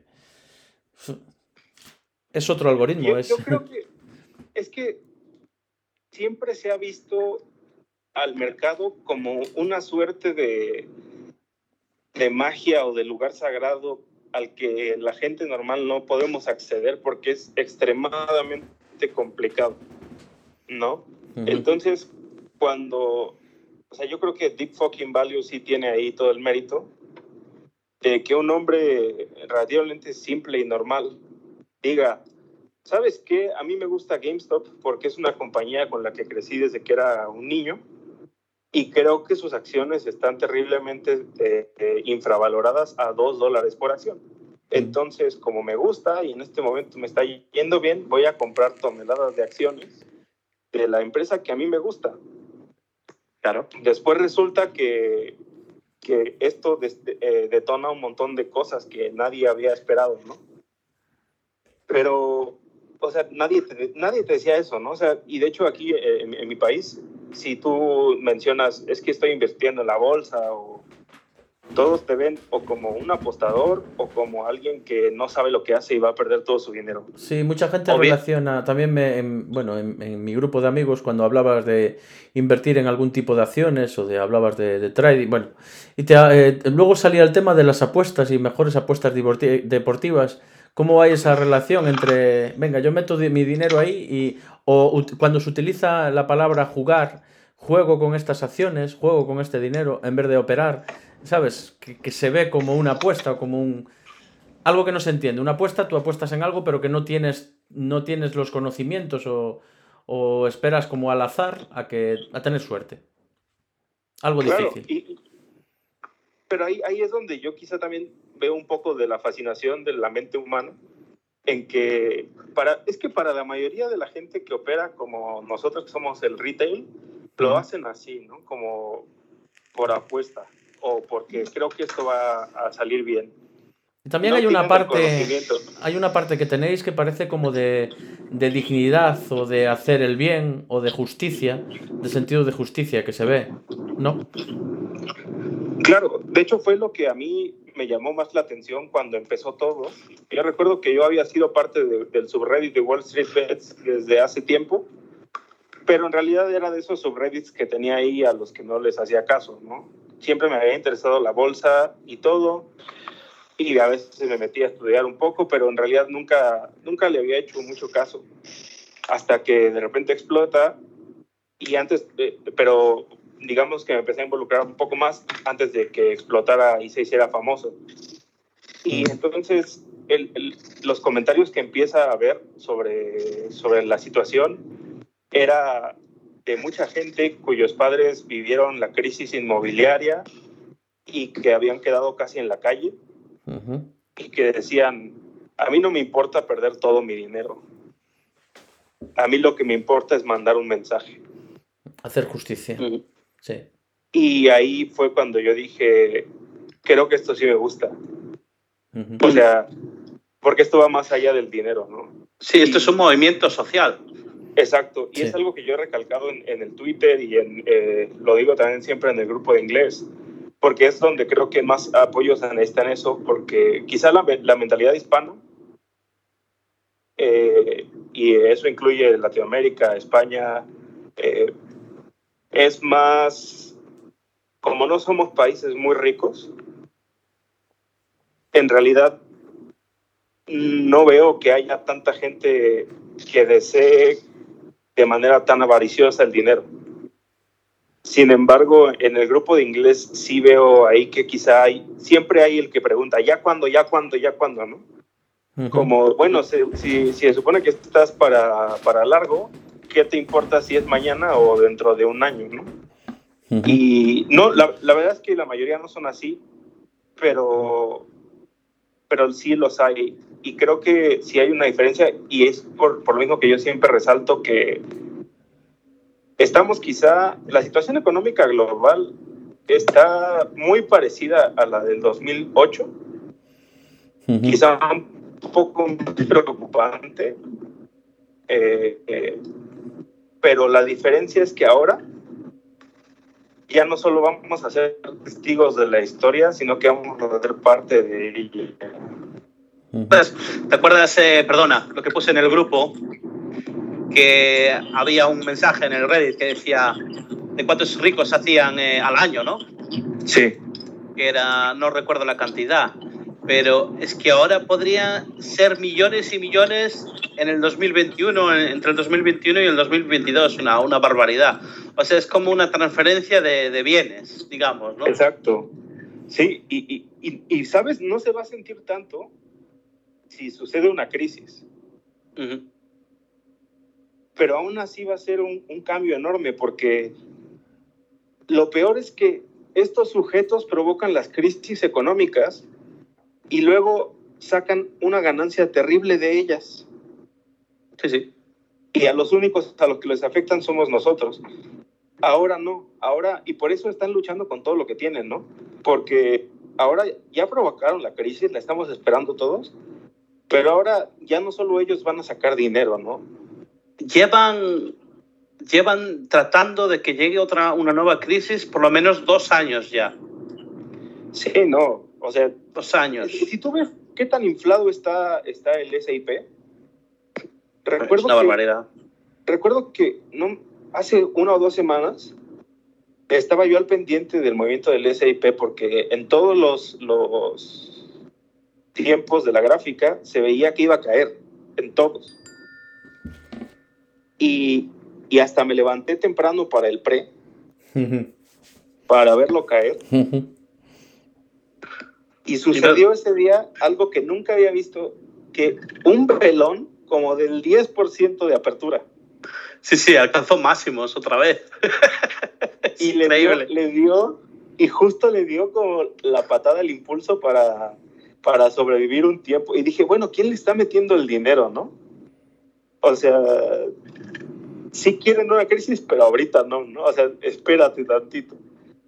Y justo es por todo. Y creo que ahí es lo único que quizá no me gusta tanto de la comunidad, que a veces nos falta un poco ver más allá de nuestra acción. Sí. Porque si te das cuenta cuando fueron las, las primeras empujones de las acciones meme, fue justo después de que se cayera el mercado por, el, por la pandemia. Mm, efectivamente. Y eso fue porque justamente la volatilidad, en el sentido que a ellos no les convenía, hizo que tuvieran que cerrar algunas posiciones cortas y las acciones se fueran hacia arriba. porque su- o sea, están tan apalancados que una variación muy pequeña en la volatilidad, en el sentido que no les conviene, les, les borra la cuenta, ¿no? Entonces, cuando el mercado cae por el COVID en- a principios del 20, no, del 21, perdón, Ujú. eh, ellos tienen que cerrar posiciones en nuestras acciones y ahí es cuando suben GameStop, Naked, AMC, porque pues tienen que cerrar, si no, si no se quedan sin dinero y van a la quiebra. Sí, y Entonces, aparte, eh, aparte tienen que recomprar esas acciones, se, se convierten en compradores como nosotros. Así es, y, y, y ahí es también otra cosa que, por ejemplo, el, nuestro, nuestro bully favorito, eh, Jordi, eh, Es un espécimen. a, a veces no entiende sobre la volatilidad y la iliquidez. Que si una acción no tiene liquidez, porque puede ser porque nadie la esté comprando, y ahí si tú estás obligado a vender, pues te va a costar trabajo vender, porque tienes algo que nadie quiere comprar. Pero si estás del otro lado, en el que nadie le está vendiendo y tú estás obligado a comprar, también eso es falta de liquidez, porque nadie está vendiendo, pero tú Claro. estás obligado a comprar. Entonces los vendedores ahí ponen el precio que quieren para su acción. Y tú dirás, bueno, ¿cómo estarían obligados a comprar una acción si hay muchas acciones de la empresa? Pues sí, pero la han, las han en general cortado tanto que el retail ya tiene más del 100% de las acciones de, de todas estas empresas. Eh, yo puedo hablar en, lo personal de Naked porque hace unos meses hicimos un conteo que no fue oficial de votos, pero pues la verdad requirió bastante herramienta estadística y con, con estimaciones ultra conservadores, eh, el Naked Army ya tenía 150% de la, de la flota de la, de la acción. Teníamos un, un 50% más que la flota oficial, Presi. O sea, Sí. tenemos más acciones de las que existen. Ya. eh, es algo que no. que- Bueno, el último dato es que tenemos tres veces más que el flote, ¿no? No, sí, Sí, yo no- tres veces Yo no he más. contribuido en, e- en esos conteos, pero, pero la gente que los hace, el, el capitán Naked y Casey, son, son Sí. bastante buenos. Entonces, pues sí, o sea, y, y es, de, es de esperarse, ¿no? Tienes gente que está comprando todos los días y, y gente que va desde de gente como yo, que no, no somos millonarios, hasta árabes que compran millones de acciones, ¿no? Y, y es lo bonito de Naked, que si yo quisiera ahorita comprar acciones de AMC, quizá me alcanza para una acción o dos con el salario de dos meses, tres. Pero de Naked puedo comprar con el mismo dinero a lo mejor 3.000 acciones. ¿no? Ujú. Y creo que, creo que es lo que la hace, además de que ha tomado más acciones desde el sentido corporativo, también creo que el precio es uno de los factores más importantes que la hacen una de las acciones más accesibles y más rentables en el futuro. Me estás convenciendo, lo estoy ya naked convenciendo, ¿no? bueno, es que no tendremos, Presi, tendremos que poner el enlace del grupo luego en el, en el episodio, pues En si la gente quiere notas. entrar en el grupo. en las notas. Yo soy, soy administrador en el grupo, la gente me odia porque soy muy estricto. E- Es el malo del café. Eres Yo soy el administrador. malo. Eres administrador. Lo eras antes. Sí. Sí, Bueno, es desde que se creó el grupo, sí. Eres el torquemada. Eh, entonces yo no le permito a la gente que, que saque food, ¿sabes? Food es eh, fear, uncertainty and doubt. Bueno, miedo y dudas, ¿no? Ujú. Y, y no me gusta, ¿no? Que cuando empiezan a dudar y a decir tonterías que no son verdad, pues eh, lo- o borro el mensaje o si se ponen pesados los echo. Entonces me cogen, algunos me cogen rabia. Sí, cuando te echan de un grupo. Puede ser un sentimiento A- que surja.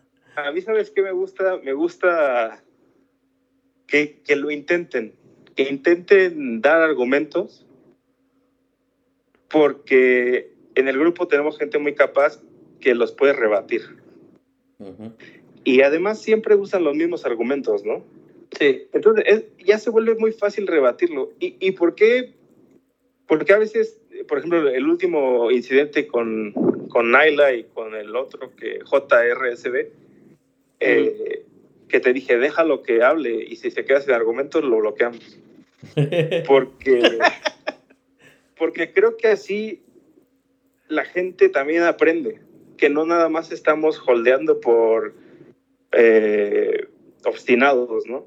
Sino porque en realidad los argumentos que tienen no son lógicos y no tienen un trasfondo. Eh, porque si lo tuvieran, y yo, eso yo lo dije antes de que existiera el, el grupo de español, dije, para mí primero va la ética que el dinero. Y en el momento que yo vea que quizá esto se volvió una mala jugada o que se volvió algo turbio, yo se los digo a todos. Y, y así fue, no sé si te enteraste del incidente que hubo hace meses en el grupo de inglés eh, con los de Risk On, los, el, el, los que tienen su video, su, su, show en YouTube. No, no lo recuerdo eso. Bueno, ya tiene bastante tiempo. Eh, en ese momento me salí yo del grupo, le pedí a Ana que me quitara los derechos de administrador del grupo de inglés, porque yo siempre he estado en contra de, de esos personajes que invirtieron en Naked, pero que tienen ahí varios problemas corriendo. Y cuando ellos vendieron sus acciones, pero lo hicieron además de una manera surrepticia, se las, se las vendieron a un fondo al que ni siquiera nombraron. O sea, no las vendieron al mercado. Entonces, yo, yo lo dije públicamente, y porque esa siempre ha sido mi postura, ¿no? Cuando, cuando yo, yo, yo no le debo nada a nadie más que a mí y me apego a mis principios. Si yo veo que esos principios están siendo violados incluso por la, por la empresa, por la acción, yo no voy a dudar en decirle al grupo. Y, y creo que desde ese, desde ese sentido, por eso a veces me gusta que hablen los que hacen miedo, incertidumbre y duda, porque ahí la gente se da cuenta que esto no es una decisión de pasión, no es una decisión irracional, sino que hay pensamiento que, que, está puesto detrás, ¿no? Sí. Pero bueno, tenemos una, una gran oportunidad también. Claro. Aparte, hay que pensar que el radio pérdidas, ganancias es enorme. O sea, eh, la verdad que el riesgo no es tan grande. No, y justo, o sea, ¿cuánto? Así, sí, sí. Te voy a decir cómo fue que Naked llamó la atención, llamó mi atención.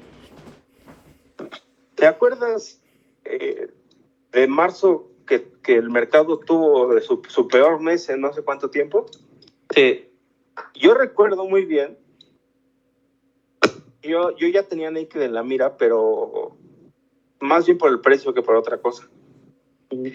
Y ese día Tesla bajó de 700 y tantos dólares a 500 y tantos dólares. En un día. Sí, sí. Naked bajó como de 80 centavos a 74 centavos. Y entonces dije, a ver, si hubiera comprado mil dólares en acciones de Tesla, ¿cuánto hubiera perdido hoy? Y si hubiera comprado esos mismos mil dólares en acciones de Tesla, digo de Naked, ¿cuánto hubiera perdido hoy? Claro. Y, y la diferencia era abismal. Entonces ahí fue cuando me llamó la atención Naked, le dediqué un tiempo y, y decidí que era era la mejor jugada. Ya ves eh, que yo, yo cuando comencé a invertir, también pensaba lo mismo. ¿En qué inviertes? Invierte en cosas seguras. Y pensabas, invierto en Amazon, o invierto en Tesla, o invierto en tal, que son, son acciones que los precios están muy altos y a lo mejor tienes una caída de un 20, un 30% en un día de golpe. Y ahí es donde, donde se nota de verdad. ¿Sabes? Sí, así es. Y, y o sea, y, y además uno lo ve naked, ¿no? Pero dices, a ver, en su peor momento estaba en 46 centavos. Creo que un, un día hace unos meses llegó hasta 42 centavos. Uh -huh. Pero, ¿cuánto más de ahí puede bajar? No mucho más realmente, porque como tenemos, si en teoría tenemos el 300% de las acciones, es que no puede bajar mucho más, no es posible. Claro, o sea, lo, lo, peor que te puede pasar es que baje que a 20, 10, o sea, y no se puede, ¿no? O sea, lo han intentado y, y hay una barrera bastante grande. Yo creo que el, el, nivel más abajo del que habíamos llegado, que eran los 40 centavos, está en 35 y para tocarlo estaría muy difícil. Entonces, cuando lo ves así de, a ver, ¿Hasta dónde puede bajar? No, pues muy poco. ¿Hasta dónde puede subir? Ahí, simplemente con que suba un dólar a un dólar cincuenta, dos a cinco, ya Uf, son básicamente... triplicas y no más, cuadriplicas. Claro. Pero bueno, yo lo tengo claro. No menos de 200 dólares por acción. Sí, do- 2.30. Y, y ahora me pidieron Vámonos. una... me- eh, no están satisfechos. O sea, ¿Quieren más? yo creo que esta gente no, no quiere vender nunca, ¿no? Yo estoy, yo estoy con ellos. O sea, porque la meta de 2.30 que, que puse fue como a 5 años. Pero me, me escribe, me escribe el, este Scully, me escribe también ayer Gonzalo, Ah, sí. dicen, oye, necesitamos un, un nuevo piso, un nuevo límite bajo para llegar. Y yo así de, sí, pero primero tendríamos que pasar por el 2.30. Sí, pero queremos uno más alto. Y yo así, bueno, pero pues, ¿qué hago ahí? ¿Invento un número o qué, no? ¡Cinco mil! Sí, dos millones por acción, pues la gente no quiere vender y, y está muy bien, ¿no? En AMC pusieron 500 mil de suelo. Ay, en, en GameStop dólares. 10 millones por acción. 500 mil dólares está. 500 mil. Bueno, eso es lo que está en el grupo de Discord. Luego otros grupos dicen que, die- que son 100 mil. Eh, vamos, es una barbaridad. Si realmente llega allí, eso la gente se va a hacer muy, muy, pero que muy rica. Y hay gente que me hace mucha gracia y dice, yo no voy a vender nunca. Y, y si llega a 500 mil, pues vale, voy a vender, pero yo voy a dejar tantas acciones que aunque bajen me da igual, las tengo ahí de colección. No lo quiero vender nunca. Claro, yo, yo, yo haría lo mismo. Porque Sí. pues es eh, simplemente es, es, es un recuerdo, ¿no? Sí, te lo quedas ahí. Eh, justo, eh, y antes de irme, porque ya se está terminando mi pila, mi batería, Ujú. eh, yo decía cuando, cuando empezó todo ya a traer gente en GameStop, que de un día para otro Wall Street Bets pasó de 100 mil, 200 mil personas a millones, eh, empezaron a poner eh, targets de un millón por acción, 10 millones por acción. Y yo decía, bueno, pues no se dan cuenta que si una sola empresa tiene el market cap de todo el mundo junto, o sea, que el, que el, que el ingreso bruto de todas las naciones, ahí no habría banco, no habría ninguna economía para pagar las acciones. Eh, Es que eso, eso es lo que estaba pensando yo, es que no materialmente imposible, no, no existe ese dinero, no. Y, y es por eso, justo a, a estas squeezes les llaman eh, la- el, el squirt infinito, ¿no? Porque ¿Qué, qué, qué pasaría en ese momento? Es que no. colapsa, colapsa la economía.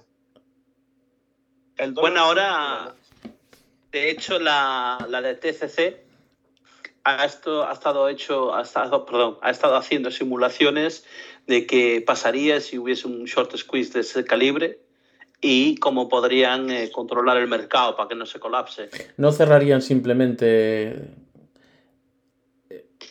A ver, No se paga y punto. te- No sé. técnicamente, a ver, el precio puede subir ahí a los 200 dólares, 10.000, Sí. etcétera, pero eso no quiere decir que todo el mundo vaya a vender a, ese, a esa cantidad o que realmente puedas vender a esa cantidad. ¿Entiendes? Eh, Eh, a ver. que imagina solo que, que nadie vendiera, Nadie. Ni uno solo. Vale.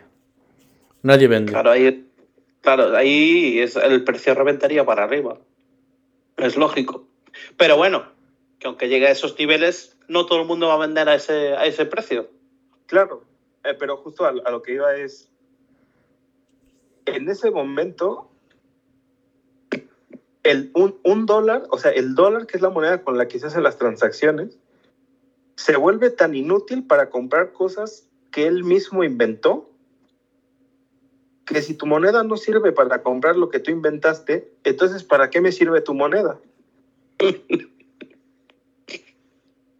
Las cambiamos por criptos. Ni eso, porque también están valuadas en dólares, ¿no? Sí, tiene una sí, sí. traducción, en- tiene una traducción en Y moneda. entonces el- en ese momento el dólar pierde todo su valor porque no lo puedes usar para, o sea, literalmente tienes acciones que valen más de lo que vale toda la economía Sí, global. La economía global. Bueno, bueno, los 200 dólares eh, por acción naked es más que posible. Claro, sí. O sea, yo, yo veo accio- eh, empresas como Lululemon y, y, y todas ellas y por ahí está su evaluación, ¿no? Naked es una empresa que está en pañales, están cambiando todo, además tiene el, el, el Squirt eh, en camino. Sí, sí. Entonces, pues sinceramente lo veo más que posible. Bueno, Yo creo incluso que podría pegar un subidón a los 50 dólares así de repente cuando se anunciara eh, la fusión de la, de la compañía. Yo Sería veo que posible. vamos, los primeros, los primeros niveles que veo que vamos a tocar son alrededor de 12. Ujú. De ahí la resistencia más pesada que tenemos está justo en 60. Y una vez pasado los 60 ya no la para nadie. Es que no tiene techo, Sí. claro. Pues muy interesante. Pues tenemos que hacer un podcast otro día donde podamos Sí, eh. hablar más extensivamente del tema. ahora que ya, ahora ya que ya te conocemos, que eso es una parte, porque... sí, sí, Hecho, hecho. muy interesante. Sí, señor, Y, y eso, disculpa porque evidentemente no estaba nada preparado porque no, no- yo no sabía quién, quién, quién eras. yo tengo un colega que vamos a Nadie, meter aquí en el nadie sabe quién soy. No A mi sé. mamá también a veces se me olvida quién soy. Me dice, ¿tú qué haces aquí en la casa, negro? Y ya le digo, ah, que vine por comida. Eh, A- Así estamos todos. Así estamos todos. eh, también si algún día les interesa hablar de física o de matemáticas, pues Sí, me parece. que- eh, ¿En qué te. eh, Cuando hiciste la carrera en física, ¿en qué te especializaste? ¿Dijiste en relatividad? ¿En. Relati- relatividad. Ujú. ¿Qué, es una, ¿Qué opciones había en la carrera? ¿Qué tenías en física? Eh, me- mecánica cuántica, relatividad, medios deformables, partículas, teoría de campos. No sé si es igual en todas las facultades en los distintos países o si, o si se varía por las especialidades, por más o menos. Es más o menos igual en todos lados. La física es la física, es lo que hay, pero igual se centran en, no sé, en cosas distintas. Pues sí, pues sí, podemos, eh, podemos tener conversaciones muy interesantes, por lo menos para nosotros. para ti no sé, pero Sí. para nosotros sí. Desde luego que sí. Ah, sí, siempre, siempre es interesante. Si te gusta Bueno, lo, que, pues- lo que has estudiado, lo que haces, me imagino que sí, que te será por lo menos ameno. eh, iluminarnos. No, no. Ni que fuera yo foco. ¿no? Pero bueno, aquí a Michael le gusta hablar de todo, no hay problema. Muy interesante. Sí. Muy interesante, sí, señor. Pues un placer. Bueno, chicos. Pues un placer. Hasta, hasta la siguiente ocasión, entonces. Te, quedas siguiente. emplazado. Quedas emplazado. Ahí, capón. Gracias. Muchas gracias. Nos vemos. Chao. Y Gracias, aquí es Michael. cuando reaparezco para despedirme. Ah, es verdad, es- Estaba desaparecido. El Es que aquí tenemos-.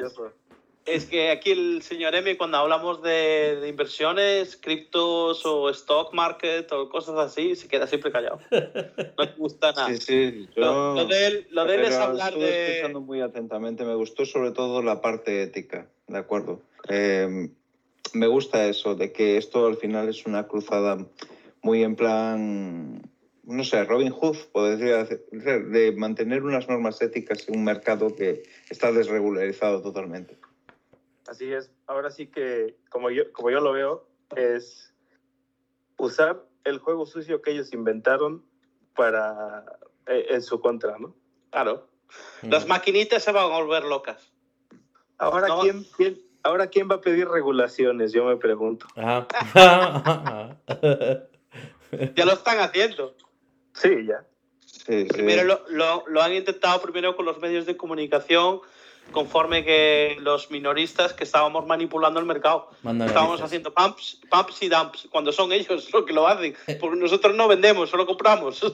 Como si tuviéramos poder adquisitivo, ¿no? Me suena, Claro. me, me suena tan raro eso. Los minoristas están manipulando el mercado. Vamos, es que es una cosa que. Es gracioso, Pobrecito. es gracioso, pero eso sí. Ahora salió una noticia el otro día, me hizo mucha gracia, que ahora resulta que se van a meter en, eh, en, en el Reddit, en Wall Street Bets y demás para saber en qué van a invertir. Ya lo hacen, café. Ya lo hace. Claro que ya lo hace, pero me hace gracia que saquen esa noticia ahora. si ya lo saben. si se entran, se meten en el Reddit y mira de lo que hablamos, digo, bueno, pues van a, van a comprar estación o van a comprar la otra. Venga, vamos a meterle cortos. Claro, pero esto lo hacen por la campaña de desmotivación que hacen hacia los usuarios de. Bueno, hacia vosotros directamente. Claro, porque se creen que para van a que no ganar. sigáis haciendo lo mismo. Pero Sí, no les que creo- funciona porque al final eh, tú en un foro, un, un hilo, un tal, tú sabes identificar quién es el que está ahí por ciertos motivos o no. Sí. Pero esto se está convirtiendo en una bola de nieve. Cada vez se hace más grande. Bueno, es que estaba muy desregulado y se permitían verdaderas cafradas, normal. Se va a hacer enorme. Bueno, podríamos hablar en otro episodio de una manera más extensa de cómo funcionan los dark pools, el tipo de manipulaciones que hacen es, es abismal. Es, es, es un tema bastante, Sí, muy interesante. bastante gordo. Sí, sí, sí. Un sí. episodio de terror. Sí. Sí, sí, que no se conocen estas Ahora- artimañas. eh, sí que estaría bien conocerlas y explicarlas. Que se expliquen bien. Sí, eso me parece muy interesante. Esto me parece muy interesante. Muy bien. Muy Pues interesante. sí, para- muchachos. Bueno, Vale. sí. Michael, Venga. muchas gracias por venir. Venga, un abrazo, un saludo. Gracias, Michael. Venga, hasta luego. chao. Y nosotros también tenemos que ir finalizando, que no sé cuánto llevamos ya de, de podcast de la burbuja de Netflix. Eh, no sé. De la burbuja de Bueno, Netflix. Pero sí. esto Puedes- iba de una burbuja. Lo puedes partir en dos si quieres. No, no, no, porque no nos eh, queda mejor. eh, bueno, luego te cuento. No voy a decir los, eh, los secretos del podcasting ahora, los voy a des- des- desvelar. ¿Has parado de grabar ya? No, no, no, no, no. eh, todavía. Bueno, pues quiero Me- proponer eh, un título complejo para este podcast que sea La burbuja de Netflix, Sí. condones de kriptonitas y Bueno. Con- un de kriptonita, invitado no. para criptomonedas. Con- con- eran Para condones de. criptomonedas, he dicho criptomonedas. ¿Cómo? ¿Condones de criptomonedas? Y condones de criptomonedas. Eran condones de. ¿Cómo era el escudo de, del Capitán América? De- Vibranio. ¿Condones de vibra? No, pero queda mejor eso, la burbuja de Netflix y condones de criptomonedas. Condones de criptomonedas. No pone de la burbuja de Netflix a la burbuja de los mercados. Sí, es mejor. Claro. Ajá. Sí, pero si pones este título que yo te digo, la gente va a decir, ¿qué cojones están hablando? Y van a escucharlo con más ganas.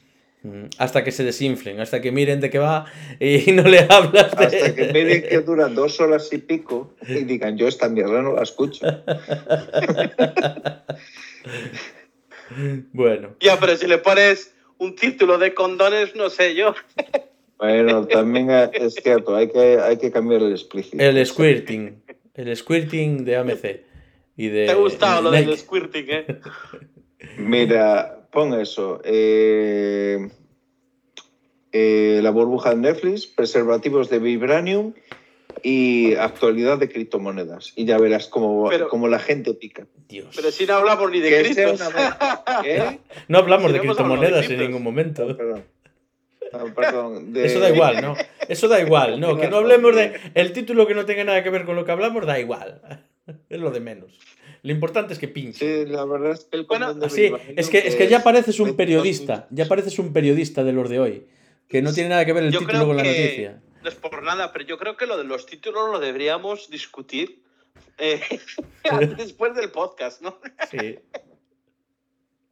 Bueno, No, señores. Vamos a ver, yo creo que esto tiene que ser la parte final del podcast para que saber cómo se sacan los títulos, para que diga el tipo al final, ah, ahora lo entiendo. Ahora lo entiendo, vale. Bueno, aquí". está claro que la burbuja de Netflix tiene que salir. Es vale. como la escena post créditos en una película de Marvel. Yo creo que el título mejor es de la burbuja de Netflix a la burbuja de los mercados. No nos va a escuchar. Yo creo que es más, es más original. qué, qué- qué alegría, qué, qué- qué- vamos, qué, qué- qué motivador es el señor M. No nos va a Sí. escuchar ni quién, dijo. Ni el tato.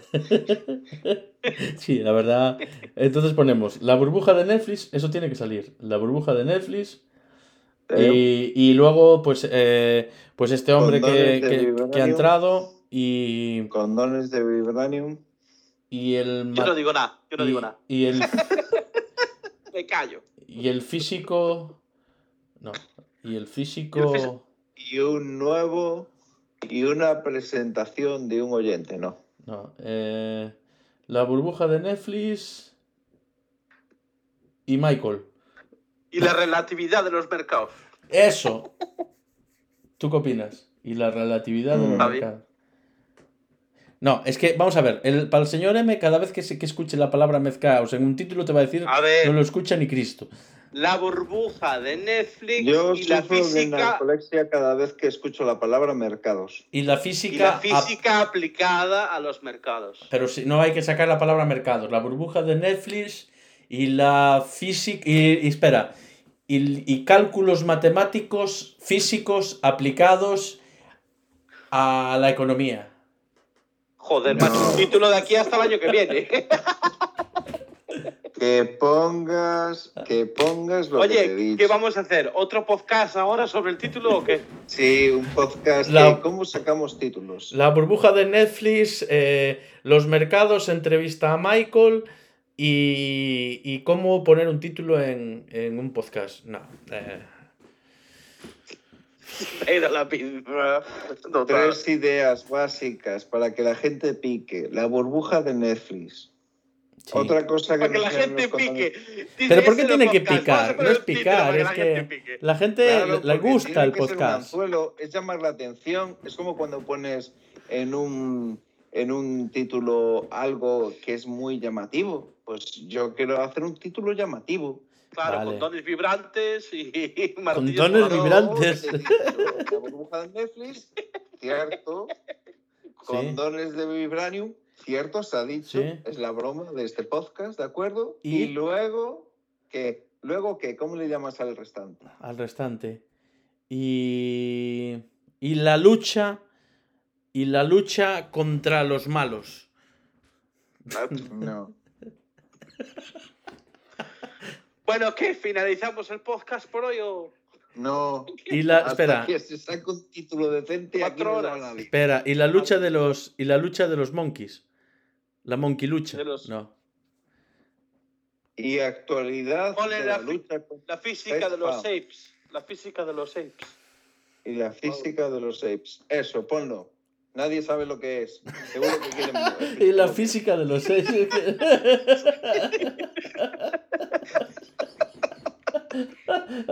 de los seis. ¿Te gustó? Sí, sí, sí. A ver, era la burbuja del Netflix. Condones de, condones de vibranio. Condones de vibranio. No, creo que, mira, ya tengo el título perfecto, Y la ¿vale? Y Física la de los de los apes. Espera, es que se Eh, escribía no, Edges. no, Edges, no café. El, el título perfecto sería eh, La burbuja de Netflix, condones de vibranium, Sí. monos, simios y monkeys. Bueno, ya le hemos liado. No, no, no. Me gusta eso. Y la física de los Edges me gusta La mucho. física de los apes mola. Edge o Vale. Edge. A ver, eh, café, ¿cómo se escribe? Edges con H, ¿no? Edges. ¿El qué? Edges. H-E-D-G-E-S, ¿no? Heces, heces. Heces, no. La física de las heces. Espera. Espera la física de las heces. Edges, se escribe así. A-P-E-S. A-P-E-S. A ver, ¿cómo lo escribí ahí? Ah, Escríbelo tú. los. Ok, sí, se escribe así. No, pero pon la física de los apes, que mola más. Pero, ¿cómo se escribe eso? Apes, así. Es- A-P-E-S. ¿Y qué es eso, a todo eso? Simios. Epes es simios. Ah, Pues vale. ponle simios si quieres, la física de los simios. Pero monkeys no eran simios. Ah, no, eso No. eran. No. Monkey no es simio. No es lo mismo un monkey que un simio. Vale, ¿vosotros qué sois? ¿Monkeys o Monkey apes? es un apes? mono. Un mono es un mono, por ejemplo, y un simio un gorila.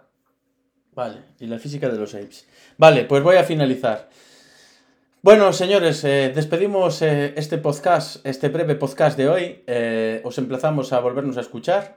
Está, pues, si queréis poneros en contacto con nosotros a través del canal de Telegram eh, Icapón y a través del grupo Icapón Chat.